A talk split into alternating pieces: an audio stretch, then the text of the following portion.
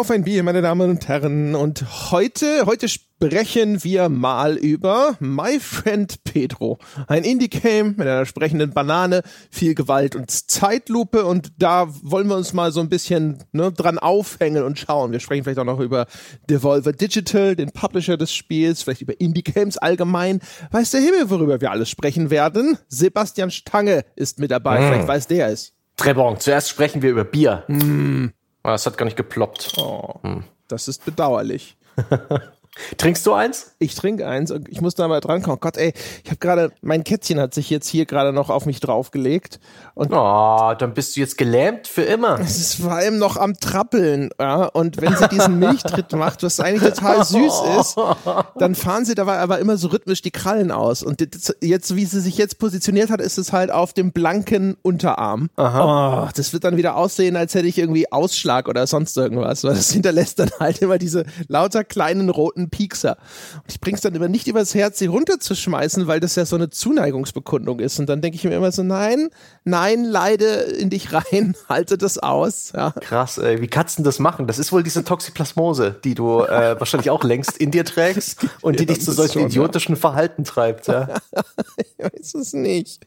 Ich will ja, sie soll wissen, dass sie geliebt wird. Aber die kann doch auch wissen, dass sie gerade stört. sie stört nicht, siehst. Sie zeigt mir Zuneigung. Wie könnte das jemals stören?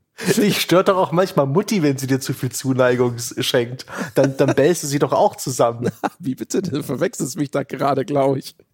Hattest du nie Pubertät? Nee, also ja doch, also schon, ja damals vielleicht, aber heutzutage, man wohnt ja jetzt so, man, jetzt freut man sich ja, wenn man Mutti sieht. Das ist ja nur noch, äh, nur noch alle paar Monate meistens. Ah, jedenfalls, du trinkst, ich trinke, ich trinke gar kein alkoholisches. Ich trinke ein alkoholfreies. Wir nehmen relativ ja. früh am Tag auf und äh, nee. Nee.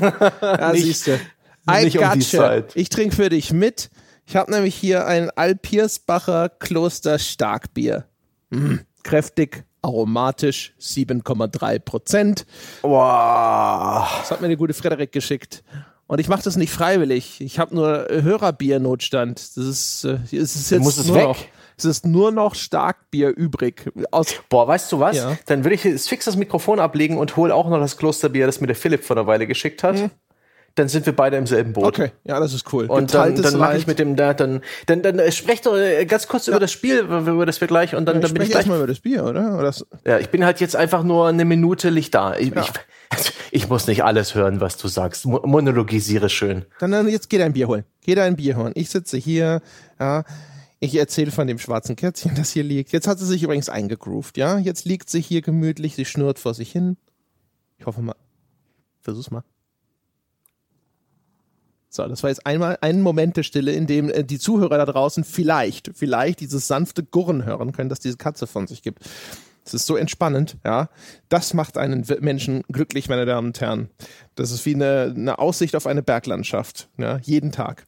Auf jeden Fall werde ich dieses Klosterstarkbier trinken. Es ähm, wird beschrieben als äh, aus dem Herz des Schwarzwaldes mit unversehrter Natur. Ja. Das ist die Heimat des Alpiersbacher Klosterbräu und das werde ich jetzt eröffnen. Da ist auch eine, was ist denn das? Das ist ja Zwickel, weiße. Okay, offensichtlich hat das diese Klosterbrauerei ihre Biere, ihre Biersorten jeweils irgendeinem Wildtier zugeordnet.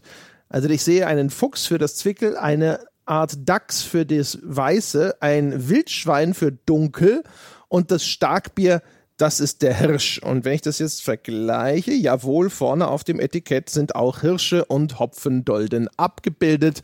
Okay, statt Color Coding Wildtiercoding hier in Alpiersbach. Und jetzt, oh Gott, oh Gott, ah, ah, es kommt, es kommt. Oh, fuck. Ei, ei, ei, ei, ei. Oh, oh, oh, oh, oh, wie es überläuft. Äh, ergießen sich gerade Sturzbäche auf den Küchenboden diesmal. Ich habe es rechtzeitig, ich habe es kommen sehen und habe gedacht, okay, jetzt erstmal weg vom Tisch. Alter, es tropft immer noch. Das ist unglaublich. Ich meine, das ist vielleicht ganz gut für mich, weil dann ist vielleicht, äh, ach du Scheiße okay, da ist locker mal so ein Viertel der Flasche gleich auf dem Boden. Ich habe das aufgemacht und dann sah ich so hochsteigen und dann dachte ich, okay, ich habe es ja nur vorsichtig angeöffnet und drückte den Kronkorken wieder runter und dachte, damit behalte ich es in der Flasche. Ein Irrtum. ja, und jetzt. Mhm. Also ich habe mein, ich habe mein, mein, mein belgisches Klosterbier, ja, das auch deins, äh, wie bei, wie bei diesen Autokarten. Ähm, ich wähle, ich wähle Alkoholgehalt, neun Prozent. okay, die Runde hast du wohl gewonnen. Sticht. Ja, verdammte Scheiße. Alter, das hört nicht auf. Und ich kann vor allem nichts machen. Ich kann nur hilflos zusehen, wie die Plörre runtertropft. Bist du immer noch katzengelähmt? Nee, die ist jetzt vor Schreck weggelaufen. Das kommt noch erschwerend hinzu. Aber ähm, wenn ich die Flasche jetzt bewege, verteile ich die Sauerei nur noch mehr. Ja. Ich habe nichts, äh, keinerlei ja. Äh, Gegenmittel. Ja, das heißt, du bräuchtest einen Hund, der das aufleckt. Ja, das wäre jetzt echt praktisch. Obwohl, wer weiß, wie der sich benimmt, wenn er hier das Starkbier in sich rein. Ich stelle die jetzt einfach in ihre scheiß Pfütze, hole was zum Aufwischen Ah, das geht ja gut los. Sehr gut. Und dann monologisiere ich ein wenig ja. über Bier. Ja, bitte. Ja, ich, äh, ich, ich höre dir ja. zu. Ich werde dich mal hier auf Lautsprecher ah. schalten, dann kann ich dir lauschen, ja. während du äh, hier dein, deine, deine, deine Bier-Ding siehst. Dann, dann, dann stell aber dein Mikro stumm, dass wir uns hier nicht doppelt hören. So, ähm, ich trinke vom lieben Philipp ein äh, Valdieu aus Belgien. Das ist eine Klosterbrauerei von 12, 16, also schon ein, ein routinierter Brauer da machen, seit einigen hundert Jahren. Hat mir der Philipp geschickt, den haben wir auch in einem anderen Podcast schon verkostet. Da habe ich so eine Art belgisches Weißbier getrunken. Der ist immer noch nicht erschienen. Den haben wir mal so für die Halde produziert. Ähm, deswegen an der Stelle noch, weil das wahrscheinlich dann eher erscheint, großes Dankeschön an den Philipp, der uns aber auch die schlimme Erkenntnis mitgegeben hat, dass seine lieben Kinder, ich glaube, die sind auch noch wirklich klein, äh, ganz gerne unseren Goodie-Podcast hören, was uns äh, alle ziemlich erschüttert hat, weil da geht's ganz gern mal rumpelig zu und jetzt mit der Gewissheit, dass da Kinderohren ähm, beschallt werden. Weiß nicht, wie wir damit umgehen sollen. Jedenfalls das schöne Valieu mit neun Prozent ein Triple. Das letzte Bier dieser Sorte, äh, er hatte mir da so ein Dreierpack geschenkt. Das Weißbier hatte ich im Rahmen des Podcasts verköstigt. Dann so eine Art Starkbier. Das hatte da so sieben oder sechs Komma Prozent. Das habe ich mal kurz anprobiert, als ich mir durstig und, und, und, und war und ich hatte, es war heiß und ich hatte nichts anderes im Kühlschrank. Das habe ich nach wenigen Schlucken weggeschüttet. Wirklich, das war unerträglich schlecht. Also einfach nur, ich habe mit den belgischen Bieren so manches Problem. Das hier riecht aber tatsächlich, das riecht ganz angenehm. Ich bin ich, ich nippe mal ganz vorsichtig. So. Mm. Okay, also das, das Gröbste. Mm das Gröbste beseitigt. Scheiße, ey. Bierig, likörig ist es fast. Das ist gar nicht schlecht. Das kann man trinken wie ein Weinchen. Okay. Mm. Wie viele Menschen haben auch das Problem, dass die Freundin nach Hause kommt und man erklären muss, dass die Bude nach Bier stinkt, frage ich mich in solchen Situationen. Tja, naja. Ich sei froh, dass du noch keine Ameisen da hast. Ähm, bei meinem Kumpel haben die Katzen vor einer Weile vor die Balkontür gekotzt, also innen, und die Balkonameisen haben es irgendwie gemerkt und eine kleine Förderstraße gebaut. Und dann waren hunderte Ameisen am Start, diese Kotze abzutragen, unter der Tür durch. Das ist ja herzallerliebst. ja, ja. ja. Wir wohnen ja, wir wohnen ja im dritten Stock, also von daher ist das vielleicht. Ich wohne auch im dritten Stock weniger. und habe trotzdem Balkonameisen. Ja. Holy shit, okay. Ja, vielleicht, weiß auch nicht. Bei uns, äh, vielleicht finden sie unten genug. Mhm. Hast du auch einen Balkon? Ja. Du solltest Ameisen haben. Seltsam. Nö, das sind keine Ameisen zu sehen, aber wir haben halt auch keine Blumen oder so ein Scheiß. Ah. Hm. ah. Da siehst du es, ja. Und bislang haben, glaube ich, die Miezchen noch nie auf dem Balkon gekotzt. Egal. Also ich probiere jetzt dieses Klosterstarkbier ganz kurz und dann muss ich Hände waschen. Ich klebe wie die Sau. Jetzt kleben auch noch lauter Katzenhaare an meiner Hand. Es ist ja entsetzlich, wie das heute losgeht. ja, es ist echt eine Katastrophe. Jochen wird wahrscheinlich wiederkommen und dann direkt sagen so, ey, ich war fünf Stunden weg. Ja. Ja. also gut, Moment, Achtung. Hm, hm, hm. hm. Oh, das schmeckt tatsächlich sogar ganz trinkbar. Abgesehen davon, dass auf mysteriöse Art und Weise sämtliche Kohlensäure aus diesem Bier verschwunden zu sein scheint. Oh Mann. Naja, aber meins ist auch ganz, ganz nett. Also es ist wirklich eine würzige, runde Sache. Schmeckt gar nicht so furchtbar alkoholisch, sondern eher, ja, so ein bisschen malzig, melassig, so ein bisschen sirupartig, süß. Nicht schlecht, nicht schlecht. Ist er jetzt weg Hände waschen, der André? Muss ich weiter monologisieren. Tja, so viele Stadtschwierigkeiten hatten wir lange nicht mehr. Aber in der Regel habe ich immer so ein Auge auf die, auf die Zeit und nach zehn Minuten spätestens so für mich, ne, denke ich mir stets, sollten wir zum Thema kommen. Und unser Thema ist halt heute My Friend Pedro. Und nette kleine Vorgeschichte. Ich hatte das ja als erstes gespielt, weil ich Lust drauf hatte und es ist gerade erschienen und ich hatte den Jungs gesagt, André und Jochen und Mama eine kleine Wertschätzung. Also unser Format für Bäcker wo wir einfach darüber reden, wie das Spiel so ist, ob es gut ist, ob es schlecht ist, was es kann, was es nicht kann, ob es sein, sein Eintrittspreis wert ist. Und André meinte, ja, da spielt er auch mal rein. Da gibt's doch bestimmt, da kann man doch einen Sonntagspodcast dran aufziehen. Und der André, na, das ist so einer, der, der hat manchmal sogar recht. Ich wollte das nämlich nicht glauben, als er mir das vorgeschlagen hat, weil ich das Spiel, und dazu kommen wir später noch, für ganz nett, aber nicht unbedingt mehr halte und auch gar nicht so furchtbar in der Tiefe besprechenswert, aber man kann da wunderbar durchexerzieren, äh, welche Sorte Spiele die Volvo an den Markt bringt. Und es äh, läuft auch im Fahrwasser vieler anderer ähnlicher Indie-Titel. Und die mal ne, in den Blumenstrauß mit reinzupacken und schon wird ein schönes Bouquet raus, damit, darauf kann ich mich einlassen. Deswegen befinden wir uns hier und deswegen kommen wir langsam mal zu Potter. André, du bist mit gewaschenen Händen und leicht bebiert äh, wieder am Start? Ja, jetzt ist, äh, glaube ich, also ich weiß auch nicht, das ist echt ziemlich schnell abgesunken hier. Ne? Es ist so idyllisch gestartet mit, der, mit Katze mhm. auf dem Schoß und allem, ja, die pure Harmonie und äh, ab da direkt in die Katastrophe. Bin mal gespannt. Wenn wir jetzt hier das Bier noch abpumpen, dann das kann eigentlich nur grandios es werden. Endet vielleicht damit, dass sie dir den Magen auspumpen müssen. Auch das ist möglich, aber auch das hatten wir noch nicht live im Podcast. Ich baue ja immer darauf, ja, dass, äh, die, dass den Leuten was daran gelegen ist, live bei all diesen Unglücken mit dabei zu sein. Mhm. Ja. Ab und zu fragt man sich ja, muss ich nicht mal wieder eine Katastrophe inszenieren. Es ist lange kein Spiegel live zerbrochen, kein Laptop ertrunken in irgendwelchen mhm. Getränken. Von daher, ja, ja, das ist schon. Na dann, sprechen wir über meinen Freund Pedro. Ja. Das ist ja so ein Ding, ich habe ja Du, du erzählst das, als hätte ich da tatsächlich so äh, mit Autorität und äh, Selbstbewusstsein gesprochen. Aber es, als ich das vorgeschlagen habe, war es auch eher so ein, ja, vielleicht gibt's ja einen Sonntagspodcast. Ach so, okay, das war mir nicht klar. Der, der, der Skype-Chat bringt deine Stimmlage nicht so gut rüber. Da war ich mir noch nicht so hundertprozentig sicher. Nachdem ich es gespielt habe, habe ich dann gedacht, das ist auf jeden Fall mal interessant. Wir sprechen auch selten über diese Art Spiel in einem Sonntagspodcast oder überhaupt in einer, sagen wir mal, so in, in einer größeren Arena, mhm. ne, beide haben es gespielt und so. Für die Leute, die es nicht kennen, äh, My Friend Pedro, wenn wir mal das runterbrechen wollen, dann zitiere ich Sebastian Stange, der gesagt hat, das ist Max Payne 2D. Da, das vermittelt zumindest einen guten Eindruck. Man spielt einen namenlosen, was auch immer, man äh, vermutet, es ist so eine Art Auftragskiller oder so, ist auf jeden Fall sehr geschult im Umgang mit Waffen, äh, springt Saltos schlagend durch 2,5D Levels, also Seitenansicht mit minimaler räumlicher Tiefe und ähm, schießt Leuten in den Kopf auf möglichst spektakuläre Art und mhm. Weise. Es gibt eine Zeitlupenfunktion. Nach hinten raus entwickelt sich das Spiel dann aber auch ulkigerweise noch viel stärker in Richtung Jump'n'Run und hat so leichte, man möchte es Puzzle-Elemente mhm. nehmen.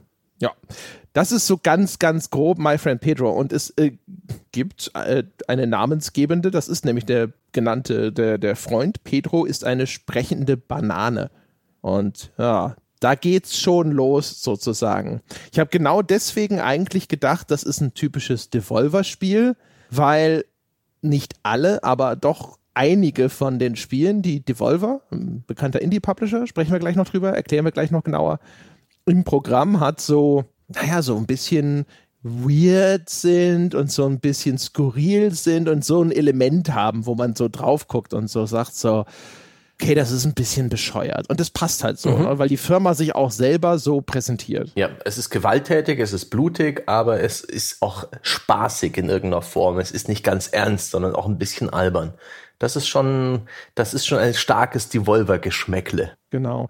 Devolver ist eine Firma, die ist gegründet worden von den gleichen Leuten, die haben vorher auch Gamecock und Gathering of Developers ins Leben gerufen. Ich habe nochmal nachgeschaut. Er hatte ja vorher schon äh, gesagt, ich glaube, das sind die gleichen. Und ja, es sind wirklich, es ist der Mike Wilson, Harry Miller und Rick Stult.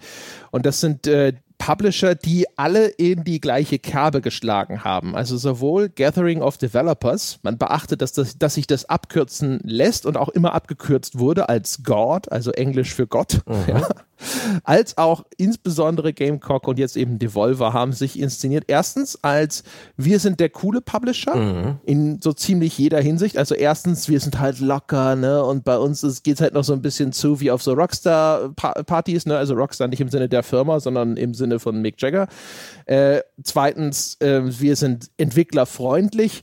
Und drittens, ne, wir nehmen uns nicht so ernst. Das war eigentlich ein durchgehendes Motto. Mhm. Gathering of Developers, wer das nicht mehr kennt zum Beispiel, ähm, die hatten früher auf der E3 und das macht Devolver heute auch noch, nicht auf der E3 selber einen Stand, sondern auf einem Parkplatz in der Nähe von dem Convention Center. Und das nannten sie dann auch, ne, man beachte diese Abkürzung God, sie nannten es The Promised Lot. Ja, also eine Anlehnung an das gelobte Land, The Promised Land, ne, und das und Lot Parking, Lot, haha und so. Mhm. Und das, das ist quasi der Modus operandi von diesen ja. drei Herren, wann immer sie eine Firma gründen. Äh, sie haben auch mal äh, in der Rolle von Gamecock damals in einer kleinen Prozession, ich glaube 2006, die E3 zu Grabe getragen, also eine kleine Beerdigung inszeniert. Mhm. Ähm, typischerweise ist das alles ganz schön rumpelig und auch ähm, teils ein bisschen unprofessionell und auch die Veranstaltungen von denen gehen durchaus alkoholisiert zur Sache. Da habe ich auch schon ja. lustige Schwenke gehört von früher. Also in der, in, in der Form von Gamecock war das auch noch deutlich rumpeliger und alkoholischer, als es wohl jetzt äh, als Devolver funktioniert. Und es ist nach wie vor eine kleine Firma, laut Wikipedia, insgesamt bloß 16 Angestellte. Also es ist lange kein großer Player geworden, die sind immer noch klein, immer noch Indie. Mhm, mh. Das äh, ist wahrscheinlich auch äh, so eine, Erkenntnis. Ne? Ich meine, die beiden vorigen Firma, Firmen, sowohl Gathering of Developers als auch Gamecock, haben sie dann hinterher alle verkaufen müssen. Mit denen hatten sie kurzzeitig ab und zu Erfolg, insbesondere mit Gathering of Developers. Also ähm, die hatten damals einige Sachen unter Vertrag, die ziemlich gut waren. Auch beinahe Max Payne. Aber das war so kurz vor Firmenpleite, dass sie das dann quasi verkaufen mussten. Und das ist dann ja hinterher bei, wo ist es gelandet eigentlich, Max Payne damals? War das schon Take Two? Ich glaube, ne? Oh Gott. Deswegen hatten die auch dann die Rechte an Max Payne und konnten sie an Rockstar mhm. weiterreichen. Ich glaube schon. Mhm. Naja, auf jeden Fall, ähm, Max Payne war bei denen, Stronghold ist bei denen erschienen, Mafia ist bei denen erschienen. Und der Mike Wilson, einer von diesen Mitgründern und so, der hat halt so den, den Ruf eines hervorragenden Trüffelschweins, ne? Oder vielleicht auch alle von den Gründern. Ich weiß nicht, ob das auf die Person zu beschränken ist. Das ist ein ehemaliger Mitarbeiter von It Software, der ist dann auch zu Ironstorm gegangen, soll dort instrumentell gewesen sein, um den Warren Spector bei Ironstorm an Bord zu holen, der dort ja dann bekanntlich Deus Ex gemacht hat. Und dann hat er halt eben angefangen, selbst seine Publishing-Firmen ins Leben zu rufen und angefangen mit Gathering of Developers. Und ähm, das ist ihnen bei äh, da, damals bei God Games ist ihnen das gut gelungen, bei Gamecock gefühlt gar nicht. Also da ist wahrscheinlich Dementium the Ward noch für, DS der äh, bekannteste Titel von denen, oh, Gamecock gemacht hat. ja da habe ich auch von, von Ex-Kollegen gehört, dass die vor allen Dingen mit Feiern beschäftigt waren. Das war total, also Gathering of Developers einen minimalen Kontakt gehabt. Das war damals tatsächlich aber auch so schon dieses, das ist Masche bei denen, das muss man mal dazu mhm. sagen. Mhm.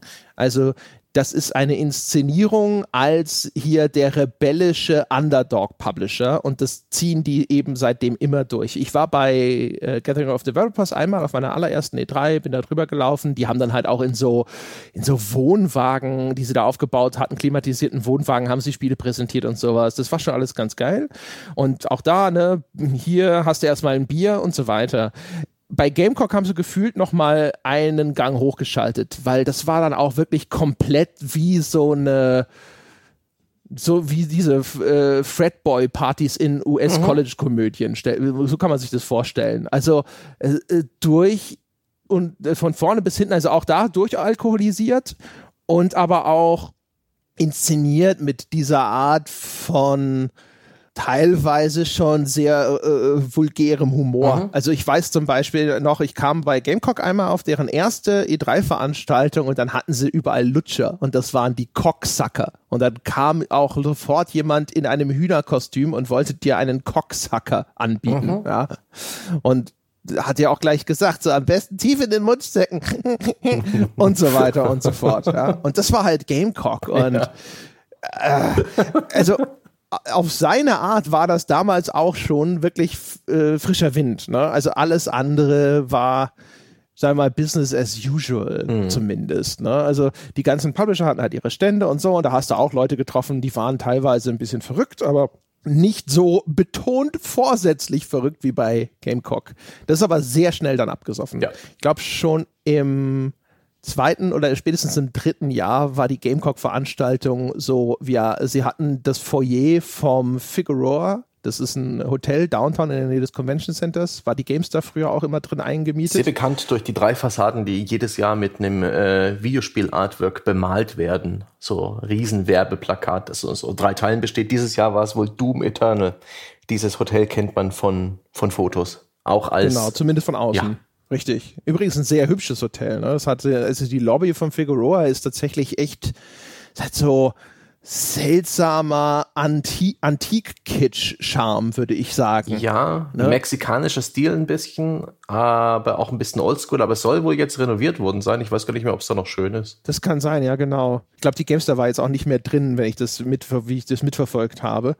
Ähm, äh, keine Ahnung, wie es heute aussieht, aber damals war das eine echt ulkige Mischung. Mhm. Äh, Kronleuchter an der Decke, hier ein Wandteppich, da ein Ledersessel, mhm. Buntglasscheiben, äh, äh, seltsame Mosaikmuster auf dem mhm. Boden. Mhm. Sah alles auch alt und irgendwie abgewohnt Absolut. aus, aber doch gemütlich.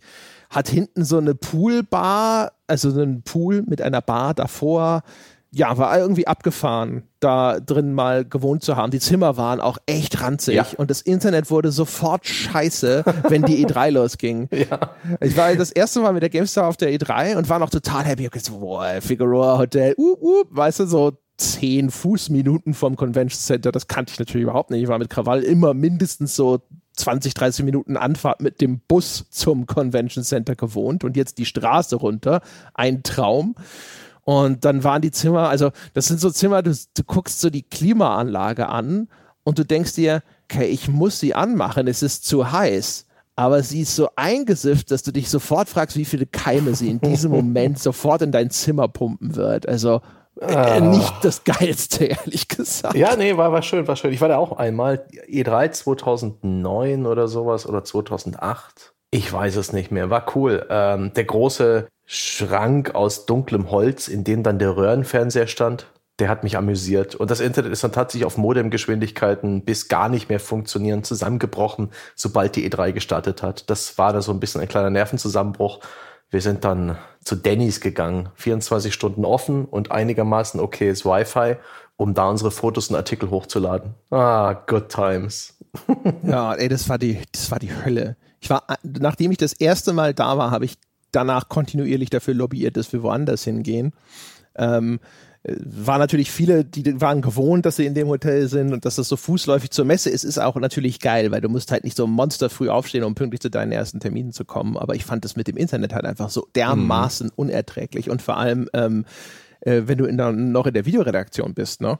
Ähm, die, die Medienproduktion die mit auf der E3 war, die haben teilweise bis, keine Ahnung, 10, 11 oder so auf der Messe gesessen, weil da hatten wir noch ein, zusätzlich so einen Workspace, ne, mhm. so einen mhm. kleinen Arbeitsbereich gemietet, damit sie das Zeug hochladen konnten, weil aus diesem Hotel einen Videofile hochzuladen, das konntest du natürlich völlig vergessen. Ja. Und selbst dann, ich, hier äh, hast du noch ein paar Bilder zu dem Artikel, war so eine Frage, wo du denkst so, ja, die laden auch schon hoch seit 20 Minuten, ja. Ey, wir sind jetzt schon wieder äh, schlimm abgebogen in die E3-Anekdoten-Ecke. Wir müssen langsam wieder zurück. Aber eine sage ich noch, wir hatten mal einen, auch einen Medienproduzenten mit auf einer E3, waren wir zwar nicht im Figueroa, aber der hatte, sein Firmenlaptop hatte keinen Administrationszugang. Der war halt so eingestellt, wie er eingestellt war. Und der hat einen Bildschirmschoner. Und wenn der Bildschirmschoner anging, dann ist der, ist der Rendervorgang abgebrochen. Und der Bildschirmschoner ging nach 15 Minuten an. Und er konnte das nicht umstellen, weil er keine Admin-Rechte hat. Also hat er sich alle Viertelstunde grob den Wecker gestellt, äh, um dann die Maus zu bewegen nachts, während er versucht hat, zwischendrin zu schlafen. Oh Gott. Konnte man da nicht irgendwas auf eine Taste legen? ich weiß auch nicht. So gut, so gut. Also die E3, äh, immer wieder Kriegs- und Traumageschichten, finde ich schön. Aber äh, Devolver Digital und Co. Ja, mit Devolver. Ich, ich wollte ja eigentlich zu einer anderen Sache kommen, so die ich echt abschließen werde. Ja, ja. ja. Also dieses, dieses Herumgetorkel hatte tatsächlich ein Ziel, ja. Es ist so halt so wie betrunken von der Party. Man will ja zum Hotel, auch wenn man gerade auf die andere Straßenseite herüber ge geschwankt ist. Ähm, ich hatte dann nämlich ein Interview mit, ich bin mir fast sicher mit dem Harry Miller. Ich meine, es müsste der Miller gewesen sein. Ich hoffe, es war er auch. Eventuell war es auch der Wilson, aber ich bin mir ziemlich sicher, dass es der Miller war. Auf, egal, auf jeden Fall, ich hatte ein Interview mit jemandem von Gamecock.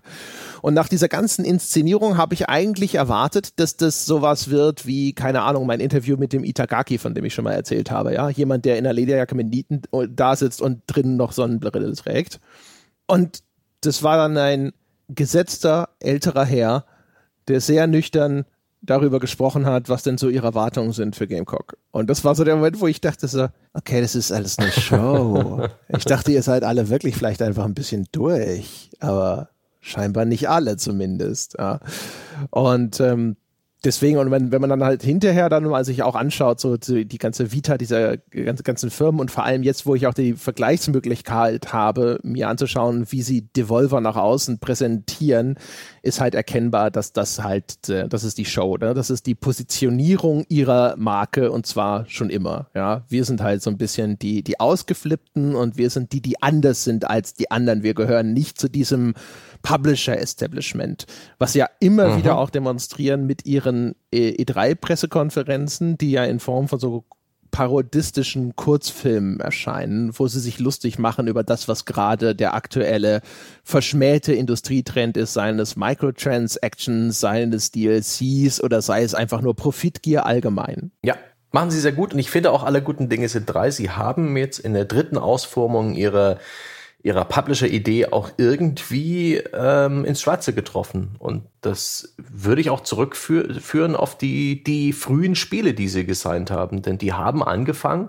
und das auch noch lange bevor mir Devolver Digital im Arbeiten irgendwie als Publisher echt ein Begriff war, ähm, das sind sie erst durch ihren Glücksgriff Hotline Miami geworden von Denaton Games im Jahr 2012. Der, der hat sie wirklich auf die Landkarte gebracht, aber die Volver gibt's ja schon seit 2009 und die haben vor allen Dingen Serious Sam gemacht, die HD-Remakes für PC und Konsole.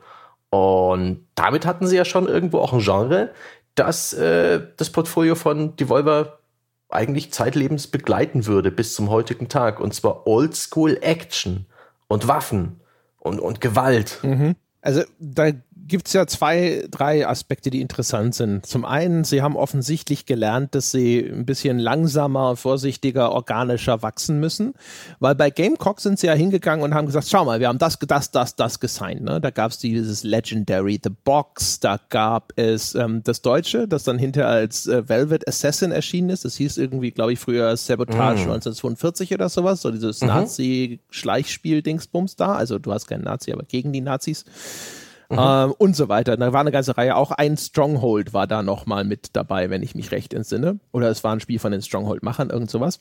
Und die hatten also eine ganze Reihe von Titeln und zumindest dieses Legendary, ne, das war damals Unreal Engine 3, glaube ich. Das war schon eine relativ aufwendige Produktion und dann hat man das Gefühl gehabt, wenn man gesehen hat, wie schnell Gamecock ins Gras gebissen hat, da haben sie ein zu großes Stück äh, Kuchen in den Mund gestopft und äh, sind hinterher dran erstickt und dementsprechend jetzt erstmal vorsichtiger, hatten offensichtlich erstmal nur Crow Team, die Macher von Serious Sam, als Partner und dann langsam aufgebaut und hatten halt in dem Falle auch wieder das Glück, direkt sozusagen mit Hotline Miami so einen Volltreffer zu landen.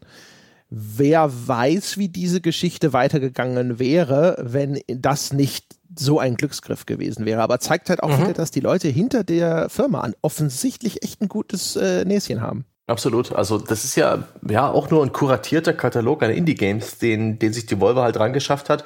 Aber die haben damit erstaunlich gut den Zahn der Zeit getroffen und äh, Spiele abgeliefert, auf die die Leute Bock hatten. Es ist ja gar nicht mal so, gibt ja auch diese Geschichte von dieser Tomatensauce, da muss man einfach mal googeln, Ragout, da gibt's einen tollen TED-Vortrag dazu. Die Leute wissen oft nicht, was sie wollen. Aber wenn man ihnen serviert, was sie wollen, dann erkennen sie sehr schnell, dass sie Bock drauf haben. Und irgendwie hatte ich das Gefühl, dass die Volver dieses Händchen hatte in einer Zeit, wo Gaming vielleicht ansonsten so ein bisschen langweilig und, und formelhaft geworden ist. So die 2000, Mitte der 2000er bis äh, 2015 so, da waren dann halt doch viele Deckungsshooter äh, unterwegs. Da waren viele Spiele ein bisschen grau und realistisch und äh, AAA auch ein bisschen formelhaft. Und da so ein paar rotzige Indies reinzusetzen, war nicht schlecht. Dazu auch noch ähm, so nah an der Popkultur, unterlegt mit fantastischer Musik, äh, inszeniert in visuell interessanten Stilen. Teils Pixel, aber eben nicht bloß gewöhnliche Pixelgrafik, sondern zum Beispiel wie bei Hotline Miami, surreale Pixelgrafik. Es hat gepasst wie die Faust aufs Auge. Und ein paar Jahre später standen sie bei Sony auf der Bühne, äh, bei der Sony Pressekonferenz und hatten ihr eigenes kleines äh, Fenster, in dem sie Spiele vorstellen konnten, was eigentlich schon ein Ritterschlag für, die, für dieses junge und bis heute kleine Unternehmen ist. Damals brauchte Sony spannende Indies, brauchte ein bisschen ein breiteres Portfolio.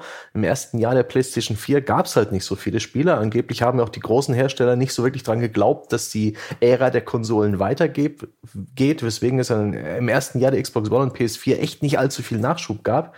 Da waren die Indies ähm, echt begehrt und die Volvo hat da super eine Lücke füllen können. Also die hatten e, in mehrfacher Hinsicht echt Schwein gehabt. Ja, ich glaube, dass die haben halt auch vor allem jetzt mal endlich den Zeitpunkt getroffen, wo das, was sie da machen, auf mehreren Ebenen funktioniert.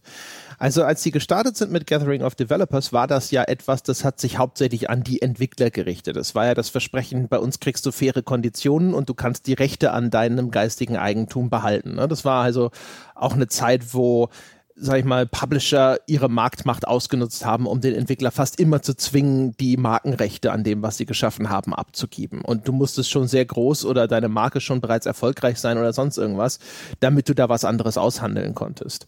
Und das war natürlich damals für seine Zeit sicherlich auch ein ganz cooles Angebot aber es war halt sehr viel schwieriger in alle anderen Richtungen, das dann in irgendeiner Form, sag ich mal, äh, auf die Bühne zu bringen. Also Spielepresse hat sowas vielleicht auch mal vermerkt, hat vielleicht auch mal darüber berichtet, aber keiner macht jetzt irgendwie eine fortlaufende Artikelserie über Gathering of Developers, weil sie halt total mhm. toll und fair zu irgendwelchen Entwicklern sind. Das interessiert am Ende weder den Endkunden noch die Presse wahnsinnig, außer, ne, also punktuell einmal zur Kenntnis genommen, aber danach war es das. Und ähm, jetzt dann mit Gamecock, wie gesagt, da fehlten ihnen ja auch noch die Spiele, um überhaupt äh, richtig ins Rampenlicht zu kommen und demnach äh, dann überhaupt der Erfolg und dementsprechend war schnell der Ofen aus. Und jetzt ist so die perfekte, das perfekte Zeitalter angebrochen. Erstens, gefühlt maximale Publisher-Unzufriedenheit in de, bei den Endkunden. Mhm. Also Microtransactions, Lootboxen, äh, endlose Strecken von Spielen als Games as a Service und so weiter und so fort. Das heißt, die aktuell ist ein der Anteil der Kernspielerschaft, der unzufrieden ist damit, was sich so als große marktbeherrschende Trend durchgesetzt hat, wahrscheinlich maximal groß, so dass und kriegen es jetzt auch alle sehr viel stärker mit, dank Internet und sonst irgendwas, sodass jetzt dieses, diese, diese Underdog-Rolle und dieses sich lustig machen über die gierigen Großen, das kommt jetzt, glaube ich, so richtig gut an. Zum anderen, jetzt ist auch dieses Zeitalter von Social Media. Das heißt, du bist nicht mehr darauf angewiesen, dass jetzt eine große Spielepublikation sagt, ja, darüber berichte ich regelmäßig. Weil dieses parodistische und dieses ätzende und sonst irgendwas, das ist natürlich auch was, da wird die Spielepresse sich meistens mit schwer tun, weil sie ja zumindest immer versucht, so einen gewissen Grad an Neutralität zu wahren und jetzt deswegen auf diesen Zug nicht großartig mit aufspringen wird. Da wird halt nochmal gesagt, so hier ist wieder die neue Pressekonferenz von den Verrückten von Devolver und sonst irgendwas. Aber das ist halt auch nichts, das ist keine Sache, mit der man sich gemein machen könnte, großartig. Ne? Und ähm, das ist halt jetzt, ne, jetzt wo diese ganzen anderen Kanäle existieren, also, wo man halt einfach dann direkt diese, diese Kurzfilm-Verarsche äh, von den Mainstream-Pressekonferenzen direkt an die Leute ausliefern kann, die dann halt tausendfach das auf YouTube oder so anschauen können. Jetzt funktioniert das halt so richtig gut, habe ich so das Gefühl. Ja, sie haben jetzt eine Öffentlichkeit, eine aufmerksame Öffentlichkeit und eine große und eine breite, der gegenüber sie sich so inszenieren können und das funktioniert halt. Was gegenüber der Gaming-Presse und gegenüber der Entwicklerlandschaft halt nicht so erfolgreich war, äh, in Richtung Öffentlichkeit ist es eine coole Inszenierung, äh, ist es tolles Marketing mit viel glücklichen Timing äh, und einem guten Nächsten beim Kuratieren von Spielen. Nicht schlecht, aber äh, und sie drehen jetzt auch eher ihr eigenes Ding. Vor ein paar Jahren noch waren sie mit den Großen auf der Bühne. Ähm, bei Sony zum Beispiel. Ich weiß nicht, ob die Volvo auch anderswo auf Pressekonferenzen zu sehen war, aber vor ein paar Jahren waren die Indies auch noch die viel größeren Darlings für die Konsolenhersteller. Inzwischen haben sie dann wieder ihre Third-Party-Partner, ihre Game as a Service. Ähm, inzwischen bekommen die Indies gar nicht mehr so viel Sichtbarkeit im Rahmen dieser großen E3-Werbeshows und müssen da ihr, eigenes Ding drehen. Aber ja, die Volvo macht jetzt eben auch seit drei Jahren schon eine eigene E3-Show und sie sind nach wie vor präsent. Ich habe das Gefühl, in meiner eigenen Blase, die Volver ist nicht mehr so aufregend wie früher. Ich habe nicht mehr so das Gefühl, oh, wer weiß, was sie als nächstes Verrücktes tun. Die haben inzwischen schon ihr, ihren eigenen Stil. Es ist ein Stück weit erwartbar, welche Sorte Spiel von Devolver kommt. Ja, sie haben ihre Pfründe schon so ein bisschen abgesteckt. Also vielleicht noch ganz kurz zum Abschluss zu dem anderen Ding und natürlich noch ein wichtigeres anderes Merkmal ist halt jetzt, dass digitale Distribution jetzt so richtig durchgebrochen ist. Das heißt, sie müssen die Spiele nicht mehr in den Laden stellen. Ich glaube, das ist halt auch jetzt ein entscheidender Unterschied zu Gamecock. Die Spiele oh, mussten ja. noch auf 360 und so ersche erscheinen. Da war es extrem wichtig, dass tatsächlich eine Disk im Handel steht. Und sie haben bei Devolver jetzt von Anfang an gesagt, okay, das wird dann hinter digital distribuiert. Und wie du schon gesagt hast, äh, für den Indie-Entwickler ist jetzt tatsächlich auch ein Publisher wieder eher relevant, der sie sichtbar machen kann. Jetzt, wo die ganzen Stores aus allen Nähten platzen, Epic Store vielleicht nochmal außen vor, ähm, dass man da nochmal an einen Partner hat, der eben dafür sorgen kann, dass dein Spiel wahrgenommen wird. Und das gilt ja auch zum Beispiel vielleicht für My Friend Pedro. Dass halt, wer, keine Ahnung, ich vermute, also ich habe es zum ersten Mal gesehen, ich glaube im letzten Jahr auf der Devolver-Pressekonferenz, habe das gleich für mhm. mich vermerkt als, okay, wenn das erscheint, das will ich spielen. Ne? Jemand, der in Zeitlupe Saltos macht und drei Leute dabei erschießt, gekauft sozusagen, ja. Und ähm, man hat auch ein gewisses Vertrauen entwickelt, finde ich, dass die schon in der Regel gute Spiele rausbringen. Also das ist schon wichtig. Die haben mhm. im Schnitt, würde ich sagen, ungefähr ein Dutzend Spiele pro Jahr. Ne? Also schon ein ordentlicher Output, aber nicht irgendwie so, dass man das Gefühl hat, da kommt der Laster vorgefahren und kippt einem einfach mal ne, einen Kubikmeter Holz vor die Hütte und dann sagt er so, schau, schau mal, was dir gefällt. Sondern du denkst dir so, naja, okay, also wüsste jetzt wenig bis gar nichts, was Devolver veröffentlicht hat, was total scheiße war. Also so Sachen wie Ruiner, das war halt so, ja, gehobenes Mittelmaß, nicht schlecht, aber war jetzt auch nicht mega toll, aber es war halt echt ordentlich.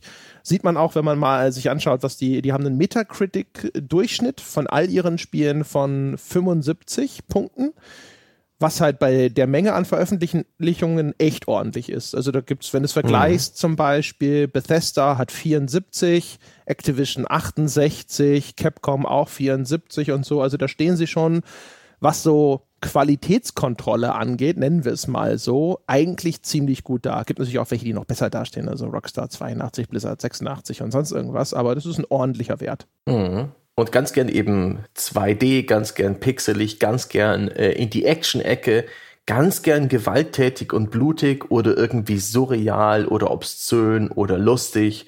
Sowas wie Hard to Fall Boyfriend war ja auch von Devolver gepublished, eine Dating-Simulation mit Tauben.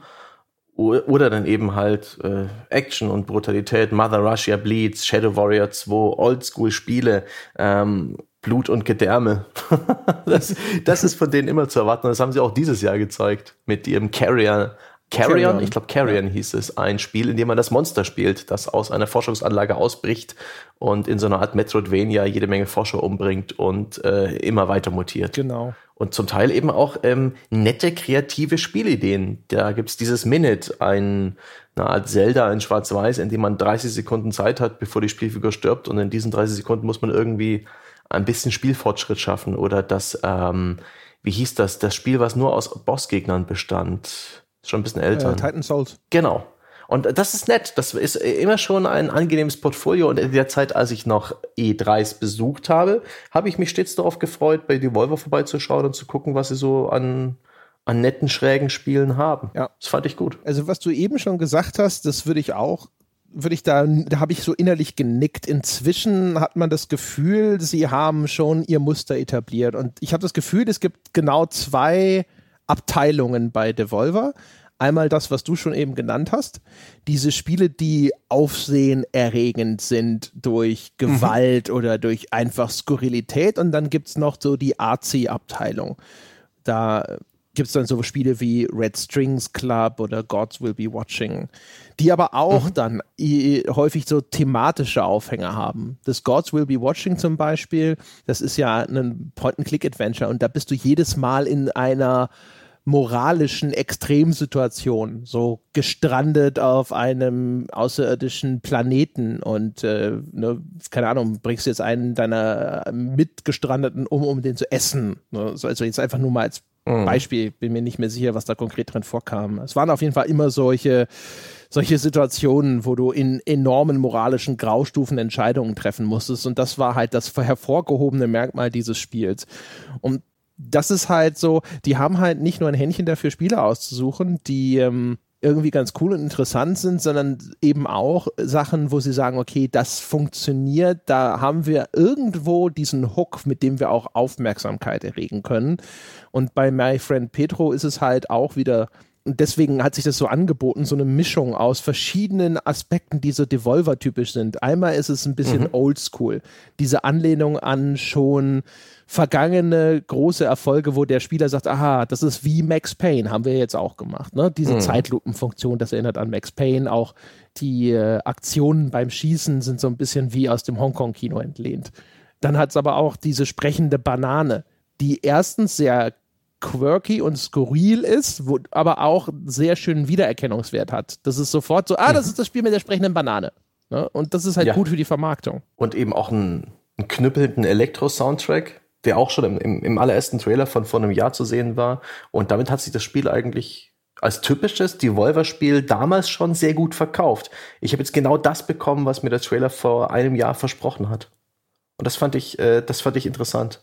Und auch, dass in diesem Trailer bereits so ein paar Kernfeatures gezeigt wurden, die auch so ein bisschen gesagt haben, hey, guck mal, wir machen auch ein bisschen was Unerwartetes und Skurriles beim, beim Gameplay. Guck mal hier, hier, hier hüpfst du auf einem Skateboard durch die Gegend und erschießt währenddessen Leute. Oder guck mal hier, hier, hier ballerst du auf die Bratpfanne und jonglierst sie in der Luft und die Abpraller töten die Feinde rings um dich rum.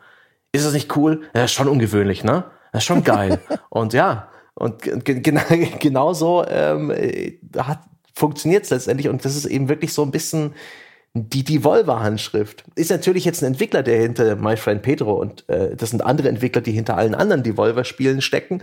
Aber der, die kuratiert ist dieser Katalog schon irgendwie nach einem gewissen Muster, das durchaus einen Wiedererkennungswert hat. Ja, genau. Ist, ne, Devolver ist dann halt so wie der Türsteher zum Club, der halt äh, dich auch nur reinlässt, wenn deine Klamotten ein bisschen passen zu dem, was da drinnen vor sich geht. Und My Friend Pedro hatte halt echt genau das richtige Outfit und wusste auch, welche Band heute Abend spielt und so weiter. Mhm. Also das ist, äh, das passt halt perfekt da rein.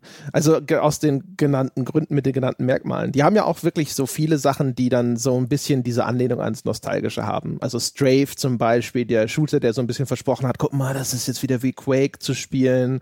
Mhm. Äh, oder auch eben die Serious Sam Spiele, mit denen sie ja angefangen haben. Serious Sam ist ja eigentlich auch eine, so eine Throwback Remake-Reihe. Ne? So eine Anknüpfung an, ey, mhm. erinnerst du dich noch, es gab mal eine Zeit, da gab es diese Shooter, wo du halt einfach in so eine Arena reingekommen bist und hast Horden von Gegnern weggeballert. Ist doch cool. Oder Shadow Warrior 2 oder das ja. Shadow, Shadow Warrior Remake. Also Shadow Warrior 2 war ja dann tatsächlich sogar eine geile Neuinszenierung dieser Marke.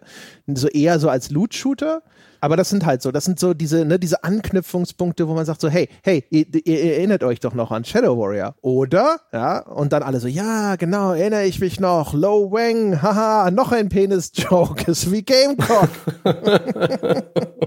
ja. Ja, und das, äh, das scheint zumindest bislang gut zu funktionieren. Mhm. Sie haben durchaus Spiele, die lange auf der, äh, auf der Herdplatte sitzen Aether beispielsweise vor einer Ewigkeit angekündigt. Ein isometrisches Pixel-Rollen, Action-Rollenspiel, das so ein bisschen auf den Dark Souls ähm, Spuren zu wandeln scheint. Super interessant, unglaublich stimmungsvoller Trailer. Ähm, nichts mehr gehört davon seit der Ankündigung im Jahr. Oh Gott, das ist schon länger her. Das dürfte 2016 oder noch früher gewesen sein. Hat ja auch immer noch. Da habe ich noch als Spieleredakteur gearbeitet. Immer noch kein Release-Datum. Nichts, nee. nee. Wer weiß, existiert das noch. Also die haben bislang vor allem, glaube ich, äh, zwei ziemlich äh, große Treffer gelandet oder vielleicht drei. Ähm, und zwar, also erstmal natürlich Hotline Miami und dann aber auch das Enter the Gungeon. Ich glaube, das war auch sehr erfolgreich. Broforce vielleicht noch. Absolut. Fällt ja. mir gerade so auf. Hatten die nicht auch das Talis Principle, ja, was das, auch so ein Achtungserfolg war? Das war das Komma 5. Da weiß ich es halt nicht, wie erfolgreich das Taylor's Principle wirklich gewesen ist. Also ich weiß, es war ein totaler Kritikererfolg. Ich weiß, aber es hat sich sicherlich auch ordentlich verkauft. Ich weiß nicht, ob das jetzt tatsächlich so. Aber da es auch deutlich teurer verkauft wurde als die anderen beiden, kann es sein, dass das dann so vom Umsatz her hinterher tatsächlich sogar auch noch in ähnlichen Sphären schwebt. Also, und das ist schon eine ziemlich gute Ausbeute. Und sie haben wirklich wenn man so durchscrollt, relativ wenig Zeug, was halt so richtiger, mhm. äh, was richtig in, murksig ist. Das Reigns zum Beispiel übrigens, das ist ja dieses Storytelling, Königreich-Verwaltungsding, was äh, war ja auch mhm. auf Mobile sehr erfolgreich, hat diese Game of Thrones Auskopplung. Das könnte theoretisch auch was sein, was durchaus gar nicht mal so unerfolgreich war finanziell für die. Also schon echt ziemlich cool. Und wir haben auch hier tatsächlich im Podcast ähm, noch schon relativ viele Devolver-Spiele besprochen, ist mir aufgefallen.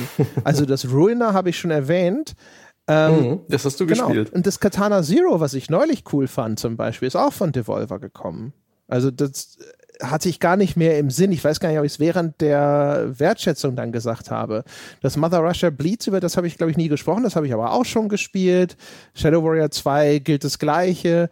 Ähm, das The Messenger, was halt auch so ein ganz geiles Ninja-Spiel ist, das ist auch von den, ähm, also wirklich erstaunlich. Wenn man so den Devolver-Katalog durchgeht, denkt man so, ach guck mal, ach, das ist auch von denen. Also wirklich äh, nicht schlecht. Man möchte eigentlich so eine Hotline zu den Einkäufern von Devolver haben ja. und äh, fragen, okay, ähm, ne, welches Indie-Ding oder welches, keine Ahnung, welches Newgrounds Flash-Game fandet ihr denn jetzt gerade wieder cool und habt dem Entwickler gesagt, macht doch mal ein richtiges Spiel daraus?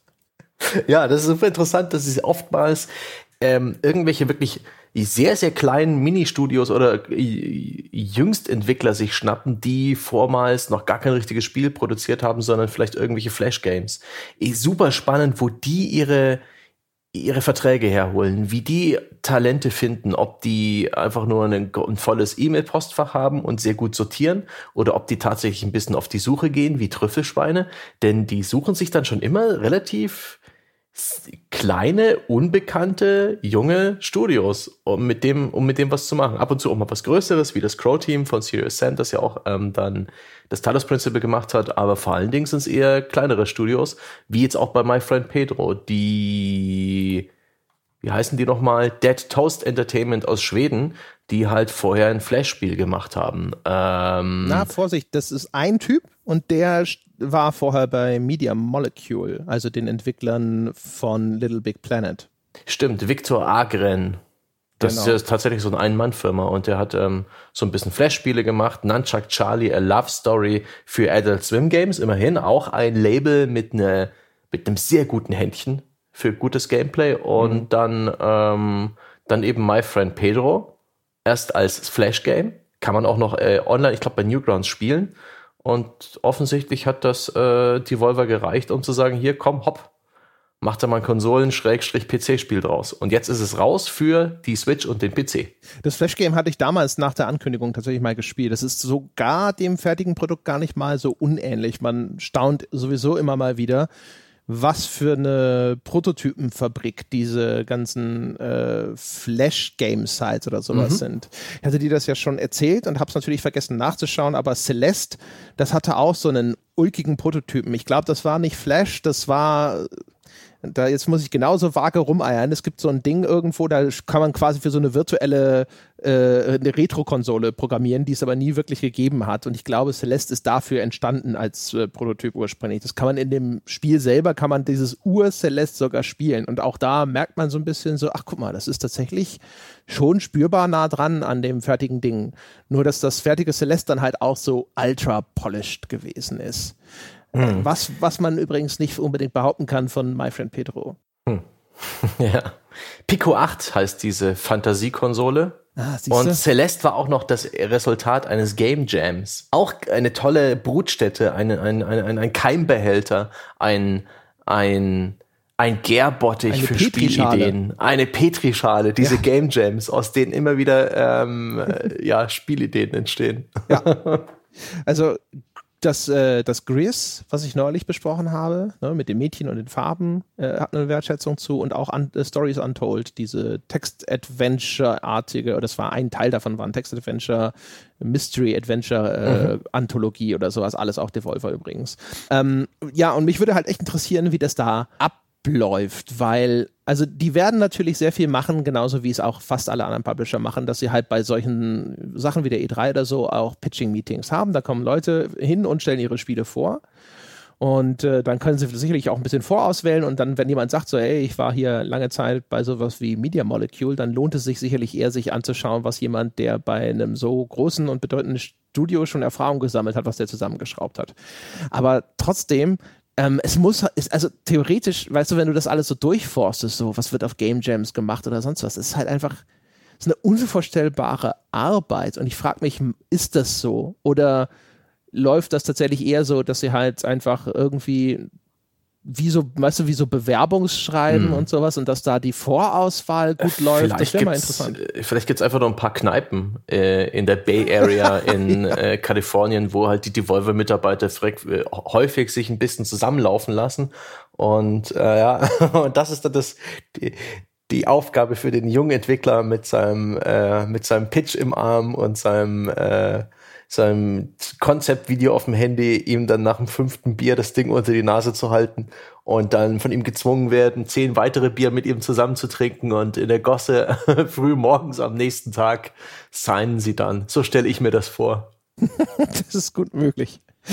Aber gut, ich würde vorschlagen, was wir dann jetzt mal tun, ist folgendes. Jetzt besprechen wir dann mal My Friend Pedro und werden dann entweder währenddessen, wo es passt, oder vielleicht auch dann äh, im Anschluss dann als eine Art Resümee darüber sprechen, warum das halt erstens so ein typisches Devolver-Ding ist und warum das gut passt und warum das vielleicht auch so ein eine, zumindest eine typische Indie-Game-Strömung repräsentiert, was heutzutage da so funktioniert.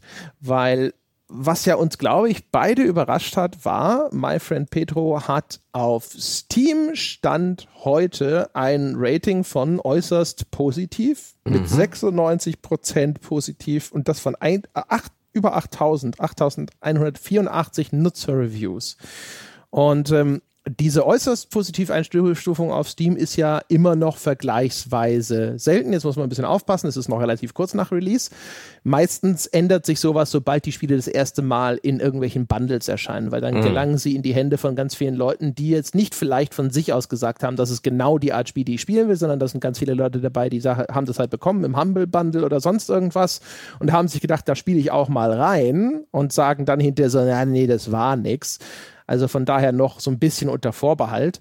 Aber ich hatte nicht erwartet, dass es dermaßen gut abschneidet. Hätte ich auch nicht erwartet. Ich habe mich mit den Reviews wirklich erst befasst, nachdem ich durch war. Ich habe auch bei Steam äh, mehr oder weniger blind geklickt und äh, das Ding gekauft. Das hatte ich genau, das ich gekauft, weil ich ein bisschen eher gespielt hatte als du.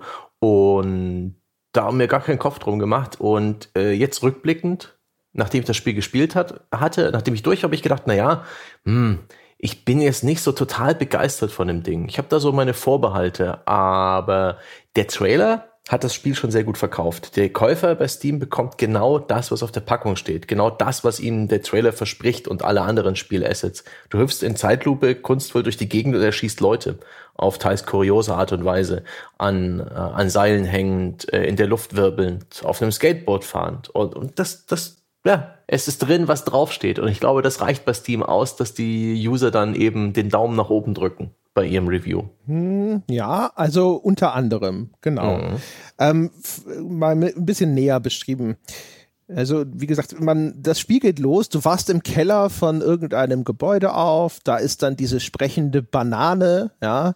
Und äh, im Grunde genommen geht's ja damit los, ne? Du bist, du weißt gar nicht so richtig, was ist jetzt hier passiert, und dann stellst du fest, okay, irgendein Typ mit dem Spitznamen der Metzger, The Butcher, also hält dich hier gefangen. Das sind offensichtlich böse Menschen. Das sind die Gegner und da wird's halt dann auch schon direkt so einfach so schnippisch und zynisch. Ne? Pedro, nachdem du so eine Waffe gefunden hast, sagt dann halt einfach so, naja, dann müssen wir wohl alle umbringen. Mhm. Und das ist dann sozusagen schon so, okay, weißt du so, wir sind hier, äh, irgendwas ist passiert, die sind nicht nett, also bringen wir halt alle um und das ist dann so ein bisschen das, womit das Ganze losgeht. Die Geschichte entwickelt sich dann darüber hinaus auch nicht so irrsinnig viel weiter. Mhm. Das stellt sich dann halt so raus, dass das so eine Art Verbrecherfamilie ist. Ne? Jeweilige Mitglieder dieser Familie sind dann quasi Endgegner in dem Spiel, die du halt nach und nach ausschaltest. Und am Schluss gibt es einen großen Twist, der aber ehrlich gesagt, also einfach nur, weil die Story bis dahin halt auch einfach so bisschen ja. Larifari und ich, auch ulkig hingeworfen wird, ist der unbefriedigend und auch komisch ernst in, auf seine Art. Ja Äh, sowohl das Wort Geschichte als auch großer Twist gehören in Anführungszeichen. Ja, ja, Airquotes. Ja, ja. Wie das, das Hollywood-Sein ja. sozusagen. Es ist halt ein Spiel, das will dich cool ballern lassen und hat dann halt irgendeinen Vorwand dafür. Der ist gar nicht so wichtig und äh, ist dann auch wirklich, das sind mit die schwächsten Punkte, wenn das Spiel mal was anderes ist als ein Ballerspiel, sondern da, wo irgendwie eine, eine kleine Cutscene spielt, da merkt man, oh, die Entwickler haben nicht wirklich Ahnung davon, wie man die Charaktere wirklich animiert, damit sie glaubwürdig aussehen.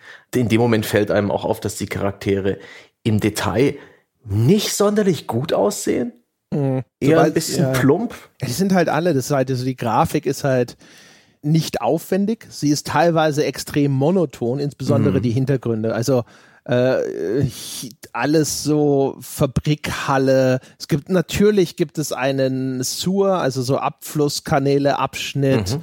Äh, das sind alles Variationen, ehrlich gesagt, von hier sind Steinmauern, Beton, äh, vielleicht mal ein paar Regale oder Rohre im Hintergrund. Also ja.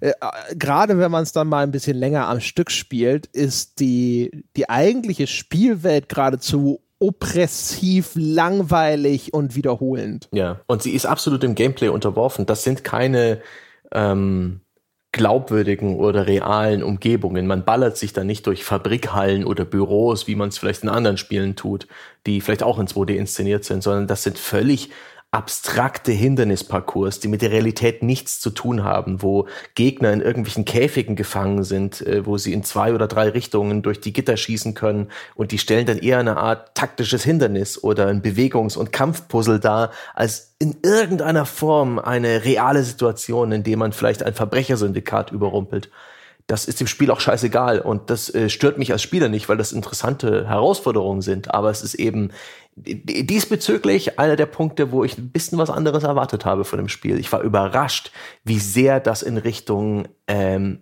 Action Jump'n'Run oder Jump'n'Run Puzzle geht.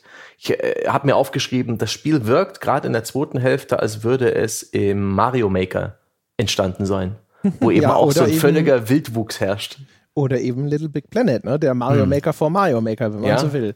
Man merkt auch, wenn das Spiel hinterher dann viel mehr in Richtung Sprungpassagen abgleitet, dass es da für mich die kreativsten Ideen hat, die besten Ideen mhm. hat und dass es da tatsächlich auch teilweise erstaunlich gut funktioniert, weil dann kombiniert es diese Zeitlupenmechanik mit äh, Sprungpassagen. Da sind dann so Laser am Boden, die ein ganz merkwürdiges Muster haben, wie sie laufen, indem sie sich hinterher so an einer Stelle so ein bisschen zusammenziehen und die Lücken eng machen.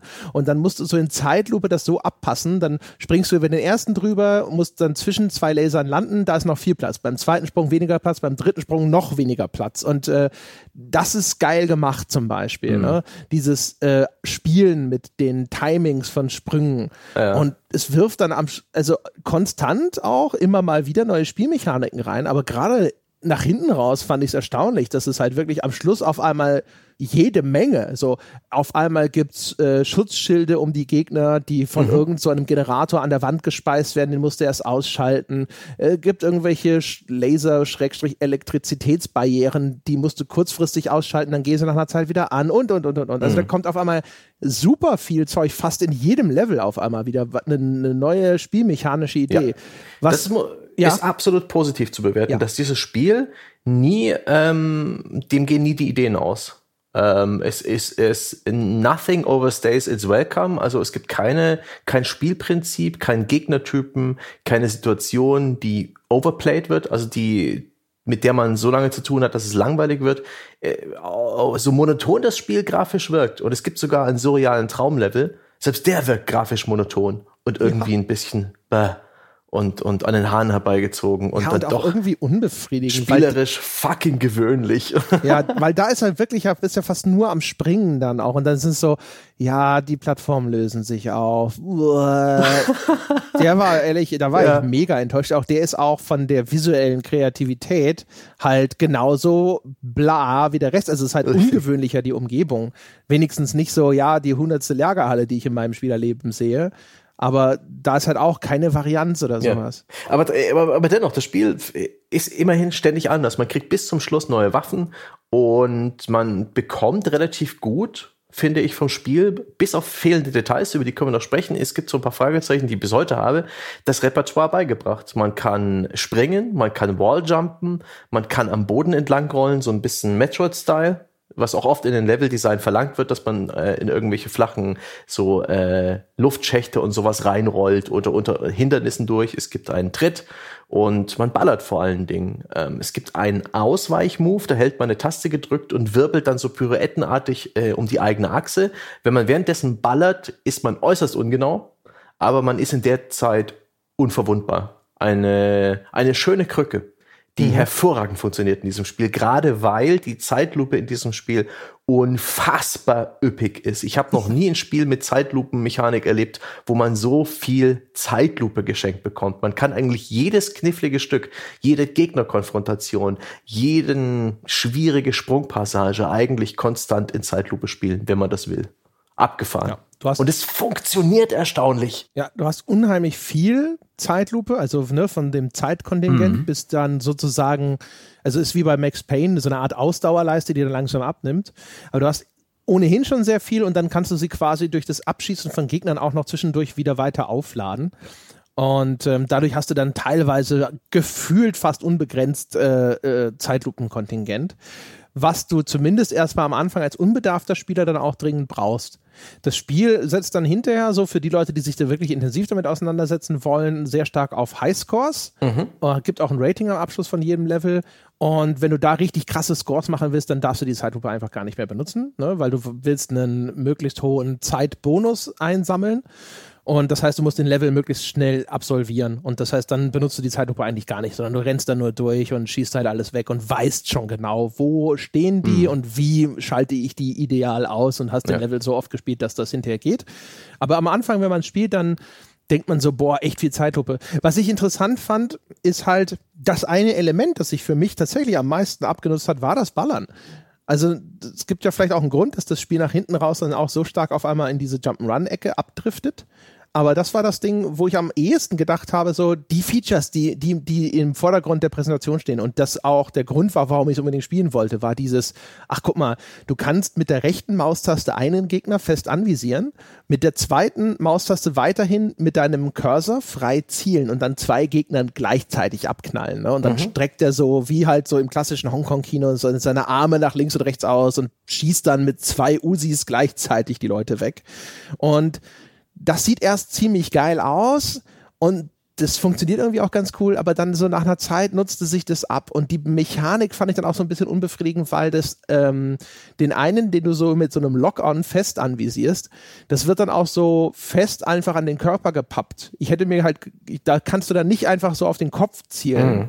Und das war irgendwie so ein Ding, wo ich immer gedacht habe, so, äh, das ist irgendwie so, so meh.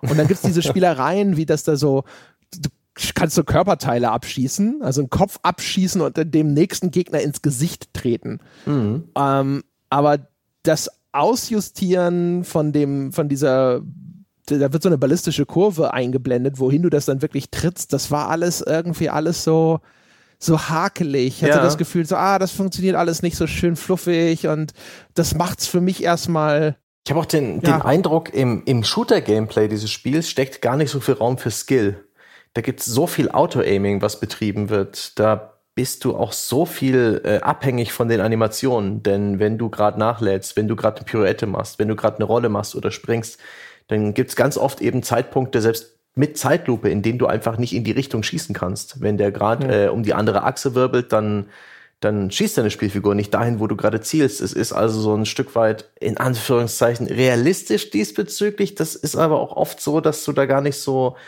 mit super Reflexen oder extremer Aiming-Präzision sonderlich was reißen kannst. Da ohnehin extrem viel, wenn du mal zielen kannst, mitgeholfen wird, was das Gaming angeht. Und so ist das ganze Ballern eher so ein, ein Element in diesem Jump'n'Run-Puzzle, was das Spiel letztendlich ist. Fand ich irgendwie ganz interessant, aber ja, wie du es auch gesagt hast, Gott sei Dank äh, blieb es nicht beim Ballern. Denn das wäre mir in den vier Stunden vielleicht Spielzeit ein bisschen monoton gewesen. Die Gegner sehen mhm. nicht so interessant aus. Ähm, und auch wenn das nette Blutfontänen gibt, wenn man sie in den Kopf schießt und so weiter, ist es auf Dauer ein bisschen monoton und unbefriedigend. Ja, hinterher, wenn du dann halt dann die Schrotflinte kriegst und so und dann halt wirklich dann auch die Einzelteile fliegen, dann wird das vielleicht nochmal kurzzeitig hm. von den Schauwerten so ein bisschen hochgepumpt. Aber es ist halt echt äh, komisch. Also ja, dadurch, dass halt ne, dieses, ah, hier ist wieder so ein Arrangement, wo ich mit dem Walljump zwischen zwei Wänden hin und her hüpfe und da ist auch ein Gegner oben, der ist hinter einer Kiste platziert. Das heißt, ich muss wirklich warten, bis ich am Scheitelpunkt dieses Sprungs bin, bevor ich den treffen kann. Mhm. Ähm, das wiederholt sich sehr. Und gefühlt war es wirklich so, zur Hälfte des Spiels habe ich gedacht, so, oh Gottes Willen, geht das jetzt tatsächlich einfach nur noch so weiter? Und Gottlob war es dann nicht so. Es hat dann halt auch wirklich immer wieder Versuche, das nochmal aufzubrechen, indem es dann auch sowas hat, wie zum Beispiel bei den Endgegnern, da macht es dann gerne sowas wie, jetzt ist auf einmal eine Verfolgungsjagd auf einem Motorrad. Und das ist halt auch so, das erinnert mich zum Beispiel an Probotector äh, mhm. Alien Rebels auf dem Super Nintendo, wo es dann halt auch diese F Sequenz mit den futuristischen Bikes gegeben hat. Aber das sind ähm, gefühlt für mich sind es zumindest Referenzen, so Hommage an das klassische Run and Gun, weil My Friend Petro ist ja im Grunde ein, ein modernes Run and Gun, ne? so die mhm. klassischen Dinger, die Mischung aus Jump'n'Run und Ballern. Und das ist cool, sowas gibt's heute nicht mehr so häufig. Aber da fehlt mir dann wirklich die Kreativität dieser früheren Spiele, weil bei Probotector hast du dann halt einen Endgegner, wo der Raketen abschießt, Risiko. Du springst von einer Rakete auf die andere, um weiterhin mhm. auf den ballern zu können und solche Geschichten. Und My Friend Pedro hat Elemente. Es gibt so einen Endgegner, der musste so Bomben zu ihm zurückschießen und so. Aber ja, Alles nein. erstaunlich banal, unspektakulär. Dieses ja. Spiel bietet eigentlich kein Spektakel, kein Eye Candy so wirklich. Es ist kompetent, es ist nett animiert, es ist cool, es hat eine geile Musik, ähm, eine gewisse Coolness durch die Animation des Hauptcharakters, aber ansonsten bietet es eigentlich kein Spektakel. Ja, oder zumindest keines über eben diese Shootout-Ästhetik mhm. hinaus die tatsächlich ein interessantes Element des Spiels ist, weil irgendwie da, also ich glaube, was es macht, ist erstmal, okay, ähm, ich habe einen, ich habe einen Walljump, ich habe eine Zeitlupenfunktion, ich habe dieses Feature, wo er mit dieser Pirouette Schüssen ausweichen kann, wo du in der Zeitlupe zum Beispiel auch noch dann aufpassen musst, okay, jetzt ist die rechte Hand auf der richtigen Seite und jetzt kann ich auf diesen Gegner schießen. Mhm. Ähm, und so weiter und so fort. Es hat äh, Seile, an denen du dich schwingen kannst. Es gibt dann hinterher sowas, so Bratpfannen, die kannst du hochtreten und dann kann die Kugeln von der Bratpfanne, die um sich rotiert, abprallen und Gegner links und rechts treffen. Also viele Elemente, die du als Spieler erstmal verstehen musst und die, die du erstmal ein bisschen meistern musst. Und deswegen ist es auch schon relativ logisch, dass es sich erstmal sagt, okay, jetzt lasse ich dich das erstmal eine Weile lang durchexerzieren, damit du das auch wirklich äh, dich dran gewöhnst und anfängst damit vielleicht ein bisschen zu experimentieren. Weil ein Aspekt, der an sich interessant ist und den ich auch in Spielen generell cool finde, ist ja diese Möglichkeit, dass ich selber so meinen eigenen Actionfilm inszenieren mhm. kann. Ja, ich habe mir auch einen tollen Begriff dafür ausgedacht und habe jetzt gesagt, wir führen den Begriff des Emergent Directing ein. Ja? Also so eine Sandbox, wo ich selber als Regisseur quasi ja. agiere.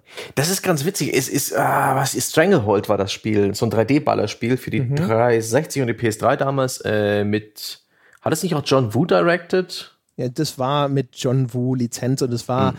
angeblich sozusagen die Fortsetzung seiner Geschichte aus dem Film Hard die, Boiled. Die Tequila-Trilogie, genau. genau. Ähm, je, da, daran hat es mich ein bisschen erinnert, weil es mir eben auch immer wieder coole Möglichkeiten bietet, Gegner um die Ecke zu bringen. Aber es ist halt stets eine. Es ist keine Sandbox. Ich habe nicht die, die Wahl ähm, aus verschiedenen Werkzeugen und Mitteln und Wegen, sondern es gibt immer die eine offensichtliche Methode. Ähm, bevor ich äh, in diesen vertikalen Schacht komme, wo links und rechts Gegner über mir sind, da liegt halt die Bratpfanne, die ich nach oben trete und die Abpraller mit ihrem Auto-Aiming erledigen sie. Ähm, bevor es irgendwo vom Hausdach runtergeht, springe ich halt an die Seilwinde und rutsche dann nach unten und drücke die Zeitlupentaste und nutze diese Anvisierfunktion, die automatische, um dann eben äh, zwei Gegner gleichzeitig zu erledigen. Es ist immer relativ offensichtlich, welche coole Methode zum Ballern die Entwickler hier für mich vorbereitet haben damit ich sie jetzt benutze. Oder eben nicht. Ich kann darauf verzichten und die Leute in Anführungszeichen normal erschießen. Aber ich hatte nie das Gefühl, dass ich jetzt wirklich aus einem Blumenstrauß an Möglichkeiten wählen kann. Genau. Im Gegenteil, das wirkte für mich eigentlich relativ linear, dieses Spiel. Ja, ja, das ist tatsächlich genau, das ist richtig. Also du hast die Wahl immer zwischen, hier habe, hat der Entwickler etwas vorgesehen, das Varianz schaffen würde oder normal erschießen. Ja, ähm, und das ist tatsächlich so ein bisschen schade. In, es gibt Momente im Spiel, da funktioniert es so, wie, wie es meiner Meinung nach funktionieren sollte.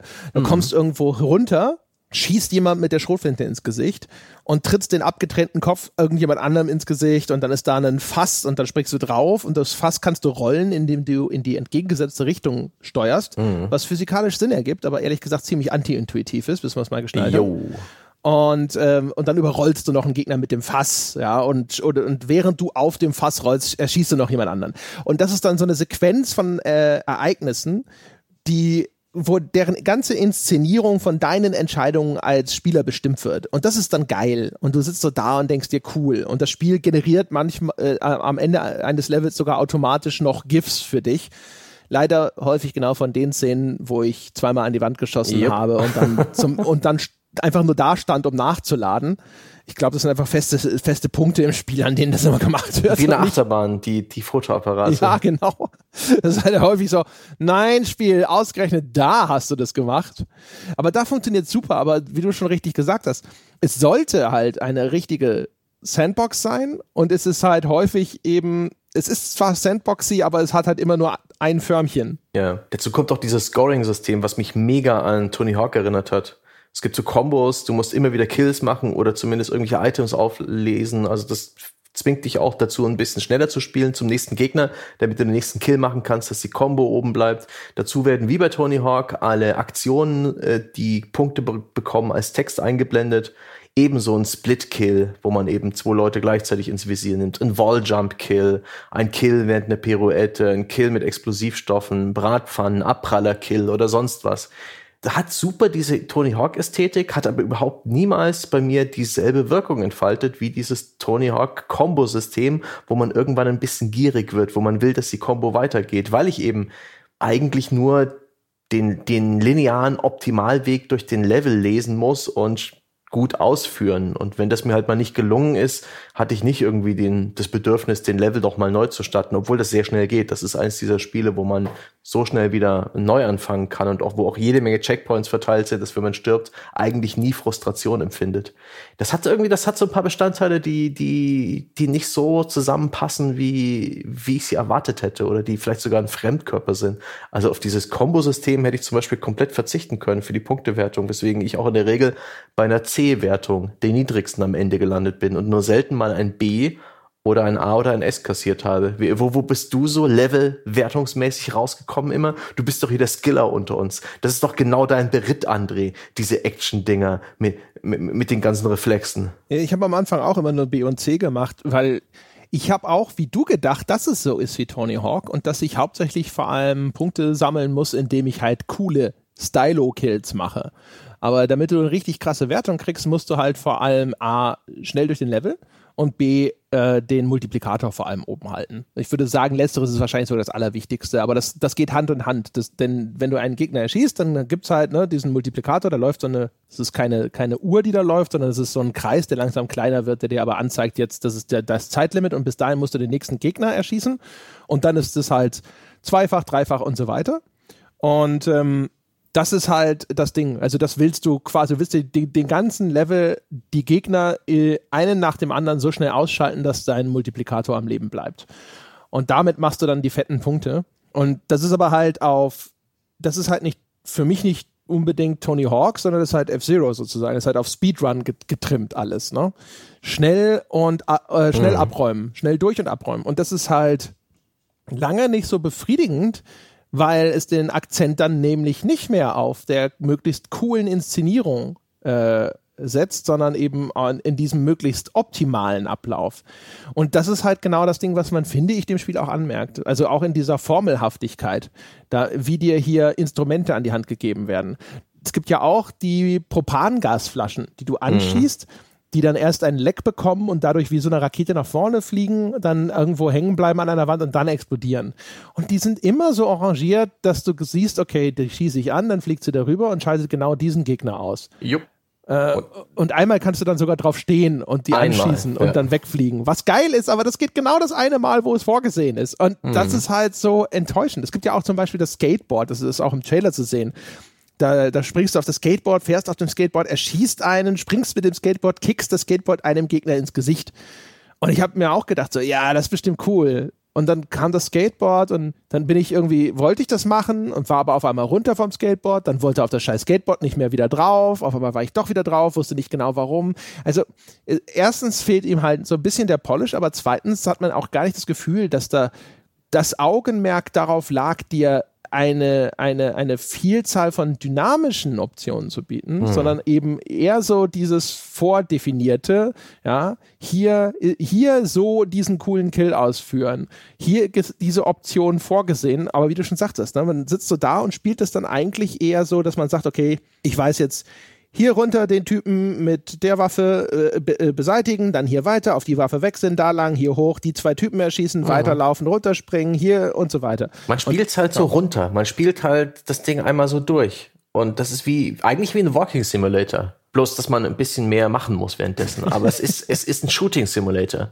Ja? Neues Genre ein lineares Ballerspiel, wo man in der Regel einem roten Faden läuft, um die lineare äh, Gameplay-Sequenz zu erleben. Ja, es ist in der Hinsicht wirklich wie die alten Run-and-Gun-Spiele. Wenn ich heutzutage schon, einen ja. Äh, Probotector spiele äh, und den ersten Level auf dem NES zum Beispiel, den kann ich halt immer noch relativ blind da weiß ich immer noch genau, okay, da kommt jetzt der Gegner, da kommt jetzt der Gegner, hier gehe ich hier runter, jetzt hole ich mir die Waffe, die ist hier drin, äh, an der Stelle geht es da weiter, jetzt geht es hier hoch und den Endgegner, da stellst du dich an diese Stelle mit der Waffe und schießt einfach nur drauf und das war's. Mhm. Und, und, so funktioniert halt auch My Friend Pedro. Ne? Wenn du dann halt äh, zum Beispiel auf Punkte spielen willst oder sonst irgendwas, ist halt einfach nur ein wirklich auf, auf die Sekunde genaues auswendig lernen. Und dann ist da immer noch ein Skill-Aspekt durch die Headshots und sonst irgendwas, damit du Gegner möglichst schnell mhm. und effizient beseitigst und dass du dann vielleicht eben auch auswendig weißt, welche Hilfsmittel gerade an welcher Stelle besonders effizient sind oder wo sie halt auch einfach gar nichts bringen. Aber ja, wie gesagt, ich hatte mir eigentlich erhofft, dass es eben tatsächlich mehr ähm, äh, ja, mehr Tony Hawk ist, ne? wo ich halt tatsächlich sagen kann, so hier versuche ich jetzt den 360 Nose Bleed oder was es da so gab. ja, und deswegen habe ich eben auch erwartet, dass die, ja, die Bewertungen dieses Spiels eigentlich ein Stück weit niedriger sind, weil das insgesamt halt nett war, aber nicht mehr als nett. Und deswegen überrascht mich dann doch, dass das Spiel so positiv gerade von den Usern angenommen wird. Also auch bei Metacritics ist, glaube ich, 8,8, was die User-Reviews angeht, die zu 100% positiv sind. Da gibt es auch ein paar von den Critical-Reviews durch, durchaus ein paar Leute, die sehen das eher nicht ganz so, so super, sondern eher auch so, das ist ein kompetentes Spiel, aber mehr nicht. Und dazu ist es auch noch relativ kurz da bin ich schon überrascht, dass sie dennoch ähm, so gut ankommen. Aber wie eingangs schon erwähnt, das ist halt, äh, es hat auch nichts anderes versprochen eigentlich. Dass ich jetzt so eine Art Tony Hawk erwartet habe, als ich angefangen habe zu spielen, das ist vielleicht auch meine eigene Schuld. Ja, also wenn man das jetzt äh, darauf unterbricht, ja.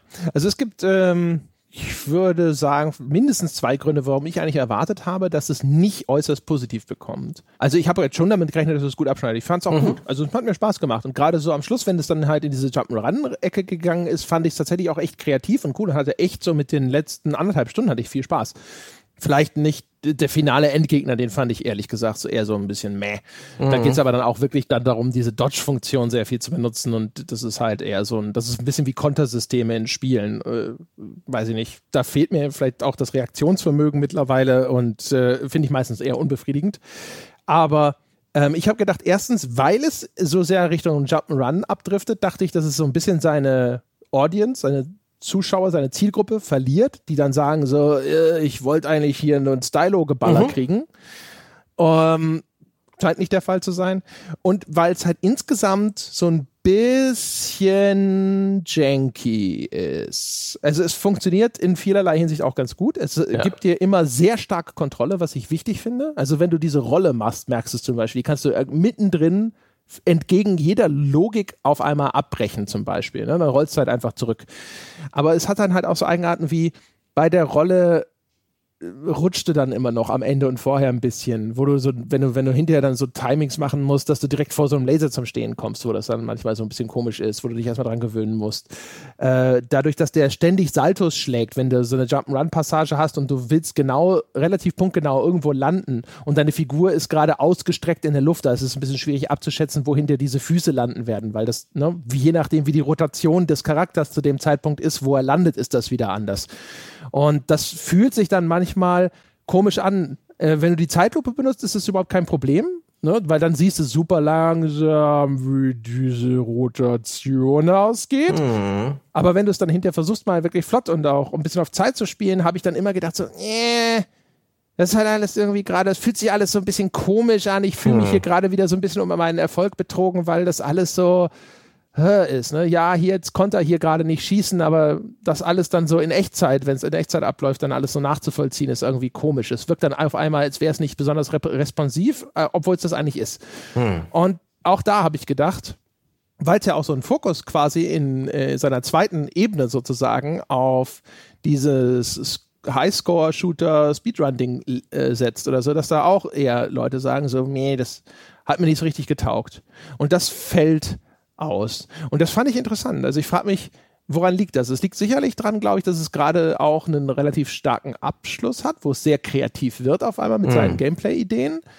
Aber Vielleicht liegt es auch wirklich am Entwickler, dass es ein Typ ist, der bei Media Molecule gelernt hat, kreative Jump'n'Run-Level und immer neue Herausforderungen zu designen und dann einfach angefangen hat, dieses äh, Ballerspiel zu machen und festgestellt hat, ja, das mit einem coolen Level-Design jetzt vielleicht nicht von der Inszenierung her, aber von einem coolen Arrangement von Hindernissen und Problemen, das hat er, das macht ihm einfach am meisten Spaß, das kann er am besten und er hatte diese Sorte Spiel gemacht. Also was er, was er auf jeden Fall selber gesagt hat, der Entwickler, der Victor, der auch einen Dev-Blog geführt hat, ist, dass tatsächlich diese Jump'n'Run-Passagen, dass das was ist, da fühlt er sich halt zu Hause, da fühlt Das er merkt sicher. man, das ja. merkt man ja. so. Und das ist dann auch der Punkt, wo das Spiel total unrealistisch ist. Das sind irgendwelche zwischen Wänden, irgendwelche ähm, Gaskanister, festgeklemmt sind, nur damit du drauf schießt, damit sie am rechten Bildschirmrand dann Gegner erledigen, die du sonst nicht erreichen würdest und sowas. Also wirklich eher so vorbereitet.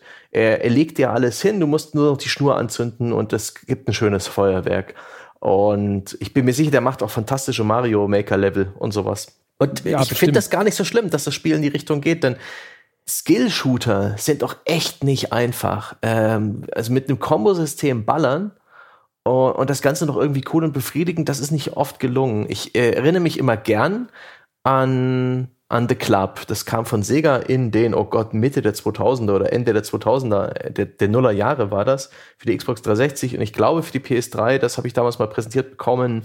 In Deutschland ist es, glaube ich, indiziert gewesen. Ich weiß nicht, ob es vom Index runter ist, weil das eben, ne, äh, da geht es ja ums Erschießen von Menschen. Und das war eben auch ein Skill-Shooter, naja, mit, mit 3D-Grafik, Third Person, glaube ich, wo man eben auch so ein Tony Hawk-ähnliches Kombosystem hatte und Multiplikator oben lassen sollte. Das Spiel war ziemlich mittelmäßig und damals habe ich mir gedacht, wow, was für eine blöde Idee.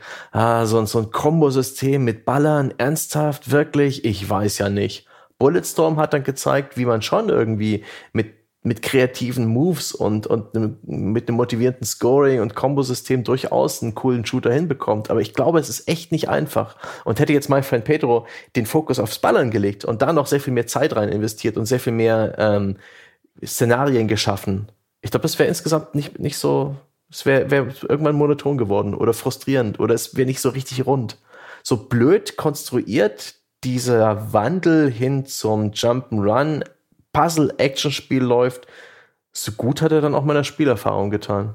Ich war dann doch noch motiviert am Ende hin. Hätte ich auch wie du zur Mitte des Spiels nicht gedacht. Ja. Also ich glaube, was dem Spiel gut tut, ist erstmal, dass es eine sehr kurze Spielzeit hat. Also es ist ja ne, drei, vier Stunden ist das Ding lang. Ähm, mhm. Und dann halt in der zweiten Hälfte wirklich sozusagen ihm auch die Ideen nicht ausgehen. Also das ist sicherlich was, ne? Starker Abschluss wird sicherlich dazu beitragen, dass die Leute ja. dann auch sagen, so ja, war ja geil und äh, ne, dieses ja, dann zur Mitte äh, hatte sogar dieses kurze Spiel mal so ein bisschen, fing es an, einen Durchhänger zu haben. Das hat man dann eigentlich schon wieder vergessen und verziehen. Es hat sicherlich einen gewissen Indie-Bonus. Also überhaupt das, eine einzelne Person sowas auf die Beine stellt. Ich musste voll an das äh, Hongkong Massacre denken, ein mhm. anderes Spiel, das ich mal gewertschätzt habe bei uns, das äh, eine ähnliche Kerbe geschlagen hat, insofern halt auch, ne? Also das war ein Top-Down-Shooter, aber halt auch so Hongkong-Movie-Ästhetik, äh, zerstörbare Umgebung war da nochmal viel mehr im Fokus, aber auch sehr viel so einfach in Zeitlupe Leute wegrotzen sozusagen. Mhm. Auch diese Gewaltästhetik, die ja auch ja. dieses Spiel hat. Genau, ja. Und halt auch, dass dieses Gefühl selber so ein bisschen inszenatorisch äh, das Heft in der Hand zu haben.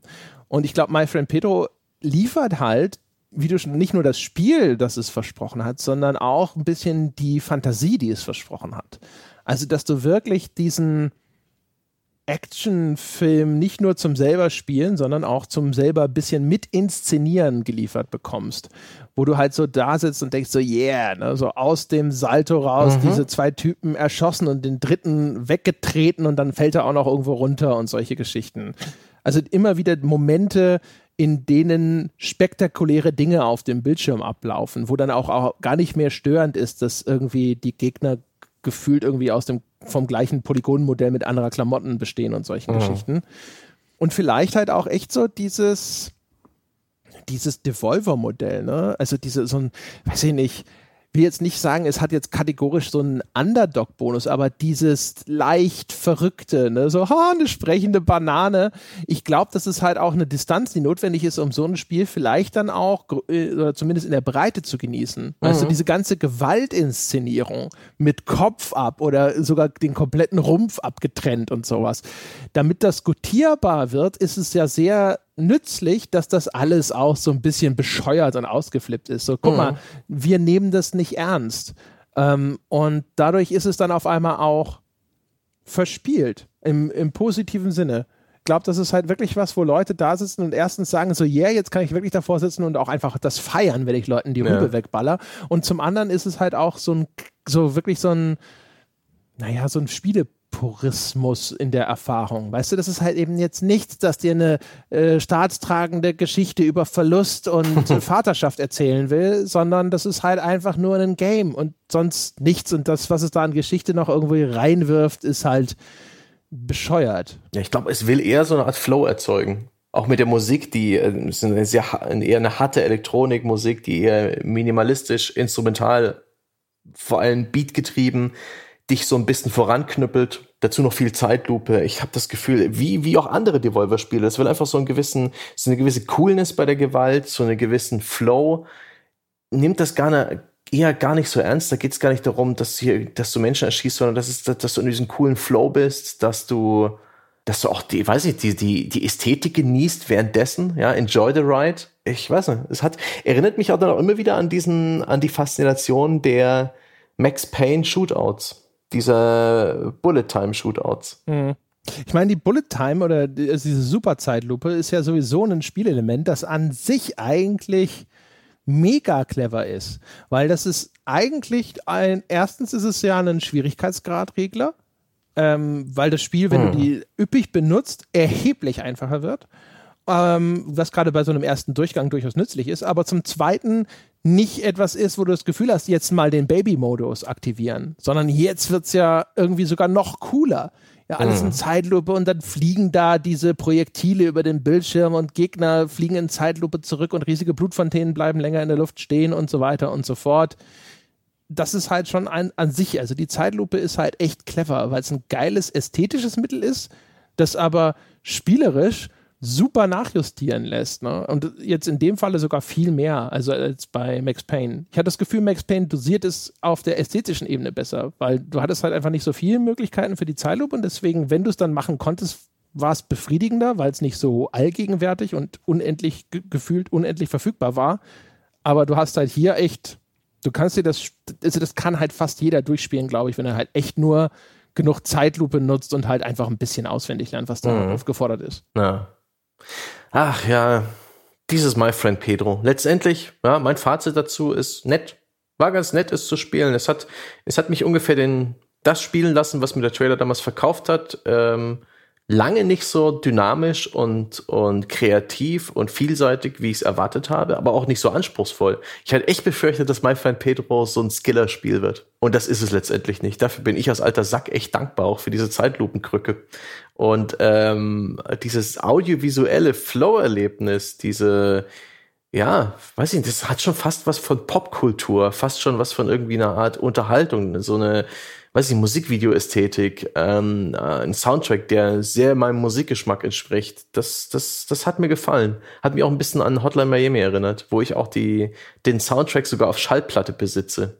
Um, ähm, Echt? Ja, auf ja. Schallplatte? Auf Schallplatte, weil ich das cool fand. Ähm, das sind auch schöne Schallplatten mit einem geilen Motiv, mit richtig dicken Vinyl hast und geilen Neonfarben. Hast du hm? überhaupt einen Schallplattenspieler? Jetzt nicht mehr, seit mein Mitbewohner ausgezogen ist. Okay. Ich brauche mal wieder einen. Aber ja, nee, ich, ähm, ich, hab, ich besitze einige Schallplatten. Äh, macht Spaß. Nice.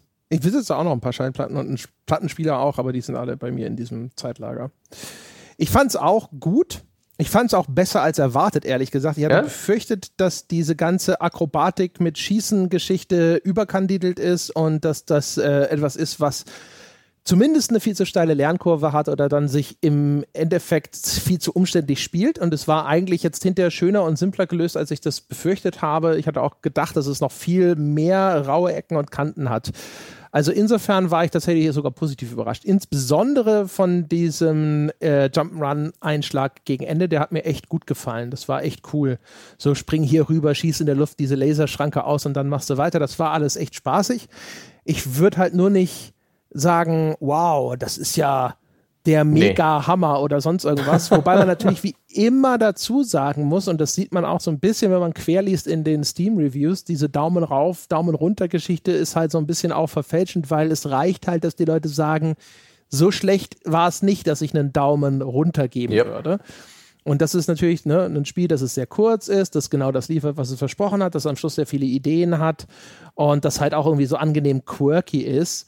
Ja, ähm, ich denke mal, wer, wer das gekauft hat, der kann halt auch mit sprechenden Bananen was anfangen. Der sitzt vielleicht auch sogar da und ertappt sich dabei, dass er denkt so, im Englischen ist ja to be bananas, heißt ja, dass man verrückt ist. Ah, was für ein Wortspiel. Ich hab's verstanden.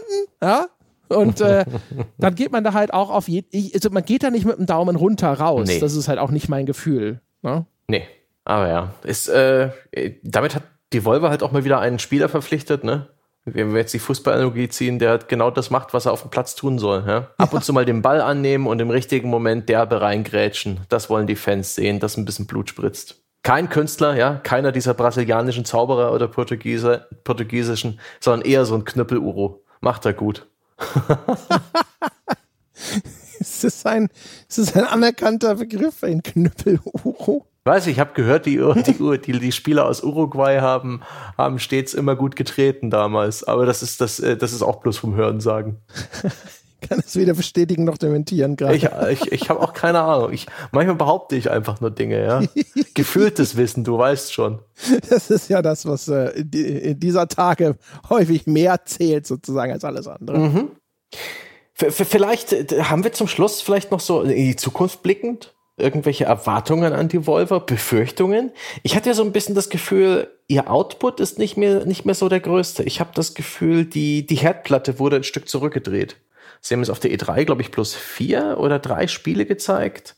Ähm, oder halt so, ja, Neuigkeiten. Ähm, sie sind nicht mehr so sichtbar in, äh, in der Art und Weise, wie ich halt Spiele-News und Neuankündigungen mitbekomme. Ähm, sie sind jetzt offensichtlich nicht der Riesenerfolg gewesen. Die Volvo hat auch eine Filminitiative gestartet vor ein paar Jahren und die dann vor ein paar Jahren auch wieder sein lassen. Ja? Ist vielleicht der, Zeit, der Zeitpunkt gekommen zur Sorge? Tritt die Volvo vielleicht auf der Stelle und reicht das vielleicht nicht aus, um äh, jahrelang über in den nächsten Jahren über Wasser zu bleiben? Oder mhm. wird die mm. neue Konsolengeneration wieder äh, ein guter Moment sein, wo die großen Hersteller wieder zugkräftige Indies brauchen und die können ihren Erfolg von vor fünf Jahren wiederholen? Wollen wir, du meinst, wir möchten Bedenken tragen? Soll ich die Sackkarre holen? Weiß nicht, ob, ob wir eine Sackkarre brauchen dafür. Ist gar keine uninteressante Frage. Ich weiß nicht, ähm, die Anzahl der angekündigten Titel, die Titel, die Devolver so rausbringt, haben ja nicht die mega langen Entwicklungszyklen, insbesondere mhm. wenn sie sie nicht ganz am Anfang der Entwicklung einkaufen. Insofern, wer weiß, also bis so 2020 können sicherlich noch deutlich mehr Titel erscheinen als die, ich glaube, vier oder so, die sie da jetzt bislang announced haben. Es gibt ja auch mhm. noch ein paar wie dieses Ether, die einfach noch keinen Release-Termin haben, der aber eventuell ja 2020 lauten könnte. Sommer 2019. Ich habe nebenher noch nachgeschaut. Die haben vor kurzem ihre Steam-Page geupdatet und gemeint, danke für eure Geduld und die lange Funkstelle. Ähm, äh, wir sind ja gleich fertig. Ja, dann. Das ist ja. super. ja. Ähm, also da kann noch was dazukommen. Mhm. Die interessantere Frage ist natürlich immer, ist ähm, verändert sich der Markt irgendwie ja. in einer Art und Weise, dass ein Devolver entweder nicht mehr äh, diese Prominenz haben kann Vielleicht äh, sowas ja. wie Game Pass und Co., dass äh, Microsoft jetzt massenhaft Indies einkauft, die dann eben direkt ähm, in so einem Abo mit drin sind, wo dann vielleicht auch gar kein Publisher mehr nötig ist, weil dann verdealt man das mit Microsoft oder man pitcht das an Google Stadia oder irgendeinen anderen Abo-Dienst. Vielleicht ist da einfach äh, der, der Indie-Publisher gar nicht mehr so wichtig. Vielleicht ist auch der Indie-Publisher wie Devolver angesichts der fucking Flut von Spielen und dieser Sichtbarkeitsprobleme auf Steam und Co. Ähm, auch nicht mehr so viel wert wie vor ein paar Jahren noch? Ich würde ja sagen, und hatte das auch eingangs schon gesagt, wegen der Sichtbarkeitsproblematik ist er eher mehr wert, weil er tatsächlich diese Sichtbarkeit schaffen kann. Was ich nicht weiß, ist, erstens gibt es, es sind ja ne, eine ganze Reihe von anderen Indie-Labels, die so ein bisschen auch in ähnlichen Gewässern fischen. Ne? Mhm. Also sowas Adult Swim hast du schon genannt, mhm. das Annapurna Interactive, die sind vielleicht mhm. eher auf dem Trip mit den künstlerisch wertvollen, aber die mhm. hatte ja auch Devolver bislang immer noch ja. nebenbei im Programm. Epic Games kuratiert auch relativ gut ja, Indies. Genau, der Epic Store ist vielleicht auch nochmal eine durchaus ernstzunehmende Konkurrenz. Das denn wenn du in, in, den Epic Store kommst, eventuell auch noch mit irgendeiner finanziellen Schützenhilfe von Epic oder sowas, dann brauchst du tatsächlich eben keinen Devolver mehr. Das ist sicherlich schwierig. Und was natürlich immer hinzukommt, ist halt, die hatten jetzt schon, das haben wir ja schon rekapituliert, durchaus äh, Schwein mit mehr als ein, zwei ihrer Indie-Einkäufe. Aber wenn du nicht selber planvoll Fortsetzungen zu Hits produzierst, sondern wenn du immer originelle neue Titel einkaufen musst und die sollen Hits werden, das ist halt, das ist, die sitzen halt am Roulette-Tisch, ne? Und sie sind schon übernatürlich erfolgreich damit. Ähm, aber so das nächste Hotline Miami, das nächste Enter the Gungeon, dass das jeweils bei dir landet, auch noch eben mit der vorhandenen Konkurrenz, das ist, die Geschichte zeigt, äh, ist, dass es sehr, sehr schwierig, das aufrechtzuerhalten. Deswegen machen ja alle nur Fortsetzungen oder kaufen irgendeine bekannte IP wenigstens ein oder sonst irgendwas. Ähm, vielleicht ist auch jetzt die Durststrecke lange genug groß gewesen. Ich weiß es nicht. Ist halt auch die Frage immer, hm. ne? Vielleicht sind sie zufrieden, vielleicht reicht es ihnen. Sie sind ja bloß 16 Mann, sie haben auch keine Büros oder so, die arbeiten alle irgendwie verteilt auf der ganzen Welt. Ähm, äh, so im Homeoffice, vielleicht sind sie auch einfach auf dem Level, auf dem sie sein wollen. Man muss ja nicht immer bloß das Spiel, das Red Race mitspielen und Wachstum auf jeden Preis. Ne? Und nächstes Jahr schon wieder 20% mehr Umsatz. Vielleicht sind sie da einfach ein bisschen bescheiden. Und deswegen gerade mhm. nicht so äh, derbe am, ähm, äh, am Überraschungshit nach Überraschungshit raushauen. Wenn sie das könnten, würden sie es tun. Ja, auch wieder. Also, das Problem ist halt auch zum Beispiel übrigens, wenn du entwicklerfreundlich bist. Ähm, wenn sie das, ich weiß gar nicht genau, was jetzt die Konditionen sind, die Devolver immer anbietet. Ich vermute jetzt einfach mal, dass sie das weitermachen, so wie sie es immer gemacht haben und sagen, hey, hey deine ganzen äh, Rechte an, deiner, an deiner Marke und so bleiben bei dir. Auch da gibt es aber einen Grund, warum die anderen bösen, gierigen Publisher das alle so machen. Und das ist nämlich genau der. Wenn es jetzt einen Enter the Gungeon 2 gäbe, und das sind die Konditionen. Ähm, Wenn es um, um die Kohle geht oder sowas, dann werden die Indie-Studios dir vielleicht hinterher auf Twitter ewig Dank zollen, aber sie gehen dann trotzdem zu Epic. Sie gehen dann trotzdem zu X oder zu Y, wo es mehr Kohle gibt. Ja. Und wenn du dir nicht vorher quasi die Rechte an diesen Fortsetzungen äh, beinhart unter den Nagel gerissen hast, kann es halt sein, du hast diesen einen großen Erfolg. Da könntest du jetzt auch noch auf die sichere Bank der Fortsetzung setzen. Bei Hotline Miami gab es einen zweiten Teil. Ich glaube, der kam auch über Devolver. Mhm. Ähm, aber in vielen anderen Fällen kann es durchaus passieren. Du warst nur derjenige, der ähm, am Anfang noch die Zeche gezahlt hat, als es noch nicht sicher war, dass das groß wird. Und dann, wenn klar ist, dass das eine große Marke ist, dann kommen andere und sagen, ja, ich gebe, ich biete dafür aber mehr Geld, um das jetzt äh, mir zu sichern. Und dann kannst du sozusagen die Früchte dieses Erfolges nicht äh, in dem gleichen Maße melken, wie das andere Publisher können. Und dann ne, gerätst du auch wieder so ein bisschen ins Hintertreffen. Es wird sich rausstellen. Es wird sich mhm. rausstellen, ob's, ähm, ob das und andere Umstände ein Grund dafür gewesen sind, dass selbst die erfolgreichen Firmen dieses Trios bislang früher oder später alle äh, jetzt in Anführungsstrichen dicht machen mussten, also verkauft werden mussten. Also Gathering of Developers hatte ja auch wirkliche Erfolge, wenn man so möchte, also sowas wie Mafia und sowas, mhm. musste trotzdem verkauft werden.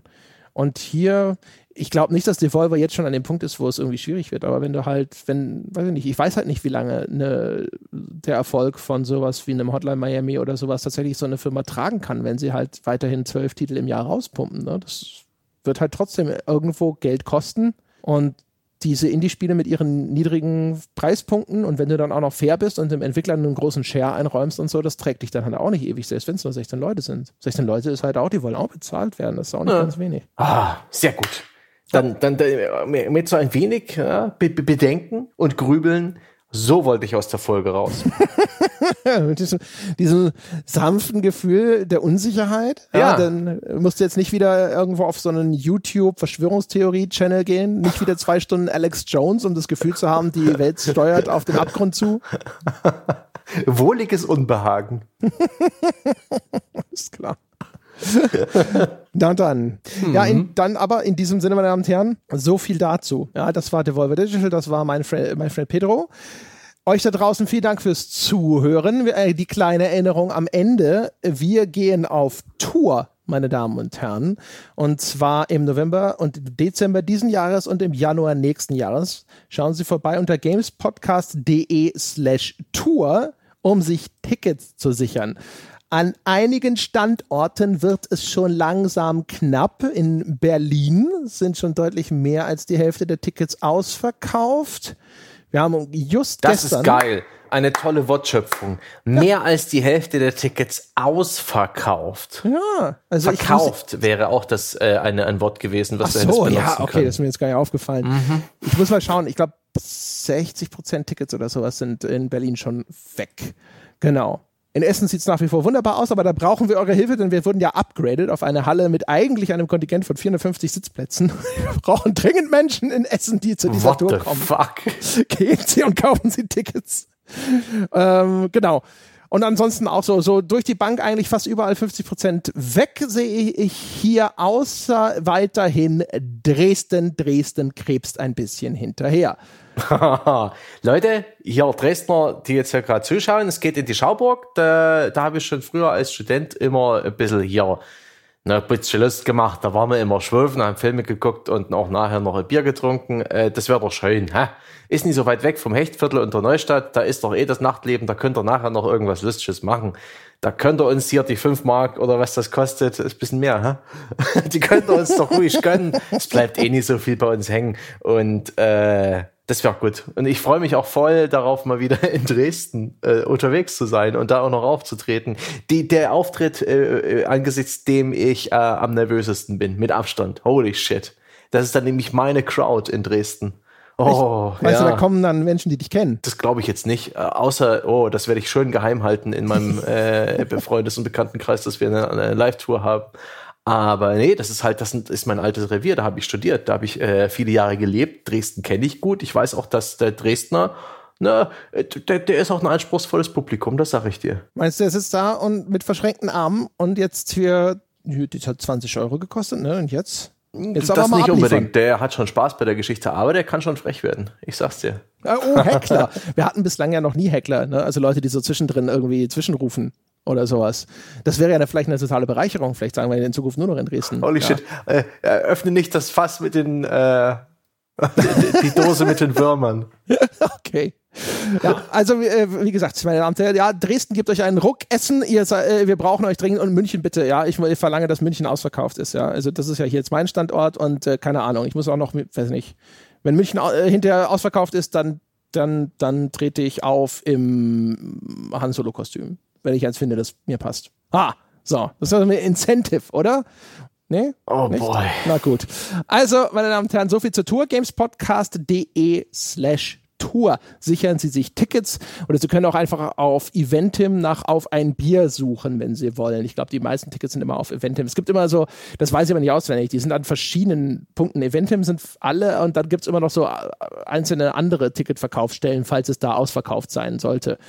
Wie immer der Hinweis, meine Damen und Herren, wenn es Ihnen gefallen hat, seien Sie so lieb, schauen Sie vorbei auf iTunes, vergeben Sie uns die, äh, eine eine Wertung, eine wohlwollende Wertung, ja, so wie so ein Arbeitszeugnis, ja. Also eigentlich unter, unter drei äh, macht man ja nicht, ist unanständig und eigentlich sollte es ja schon die verdiente Fünf-Sterne-Wertung sein, schreiben Sie was Nettes dazu.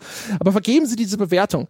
Ja, es gibt immer weniger Menschen, die tatsächlich noch eine Bewertung abgeben, wahrscheinlich, weil fast alle es auch schon getan haben, aber ähm, das führt dazu, dass wir in diesen Charts immer wieder mal runtersinken. Und dann sind da andere Podcasts in dieser Top 10 und das ist ja kein Anblick. So geht das nicht. Tun Sie was da draußen. Und ansonsten könnten Sie Bäcker werden unter gamespodcast.de slash Abo oder bei patreon.com slash auf ein Bier. Da wären wir erstens sehr glücklich und zweitens Sie auch, denn es warten Dutzende Bonusinhalte jeden Monat ja, mehrere Male pro Woche werden sie mit weiteren Podcasts versorgt, geschweige denn von dem Archiv von hunderten Podcasts, das ihnen schlagartig zur Verfügung steht. Eine ganze Welt wartet da draußen, dass sie mal aus ihrer Höhle herauskommen. So, das soll es gewesen sein für diese Woche. Das Kätzchen ist auch wieder da. Ja, das Kätzchen macht jetzt auch wieder genau, es hat wieder von vorne angefangen, fängt wieder an zu trappeln, ist wieder mein Arm fertig. Ich sitze hier wieder da und denke mir so, oh, Pieks, Pieks, Pieks. also, Warum stirbt er nicht, denkt es sich die ganze Zeit. genau. Fütter mich oder lass mich wenigstens deinen Kadaver essen. naja, also in, in, diesen harmonischen Bildern in ihrem Kopf seien sie entlassen. Wir hören uns nächste Woche wieder. Bis dahin.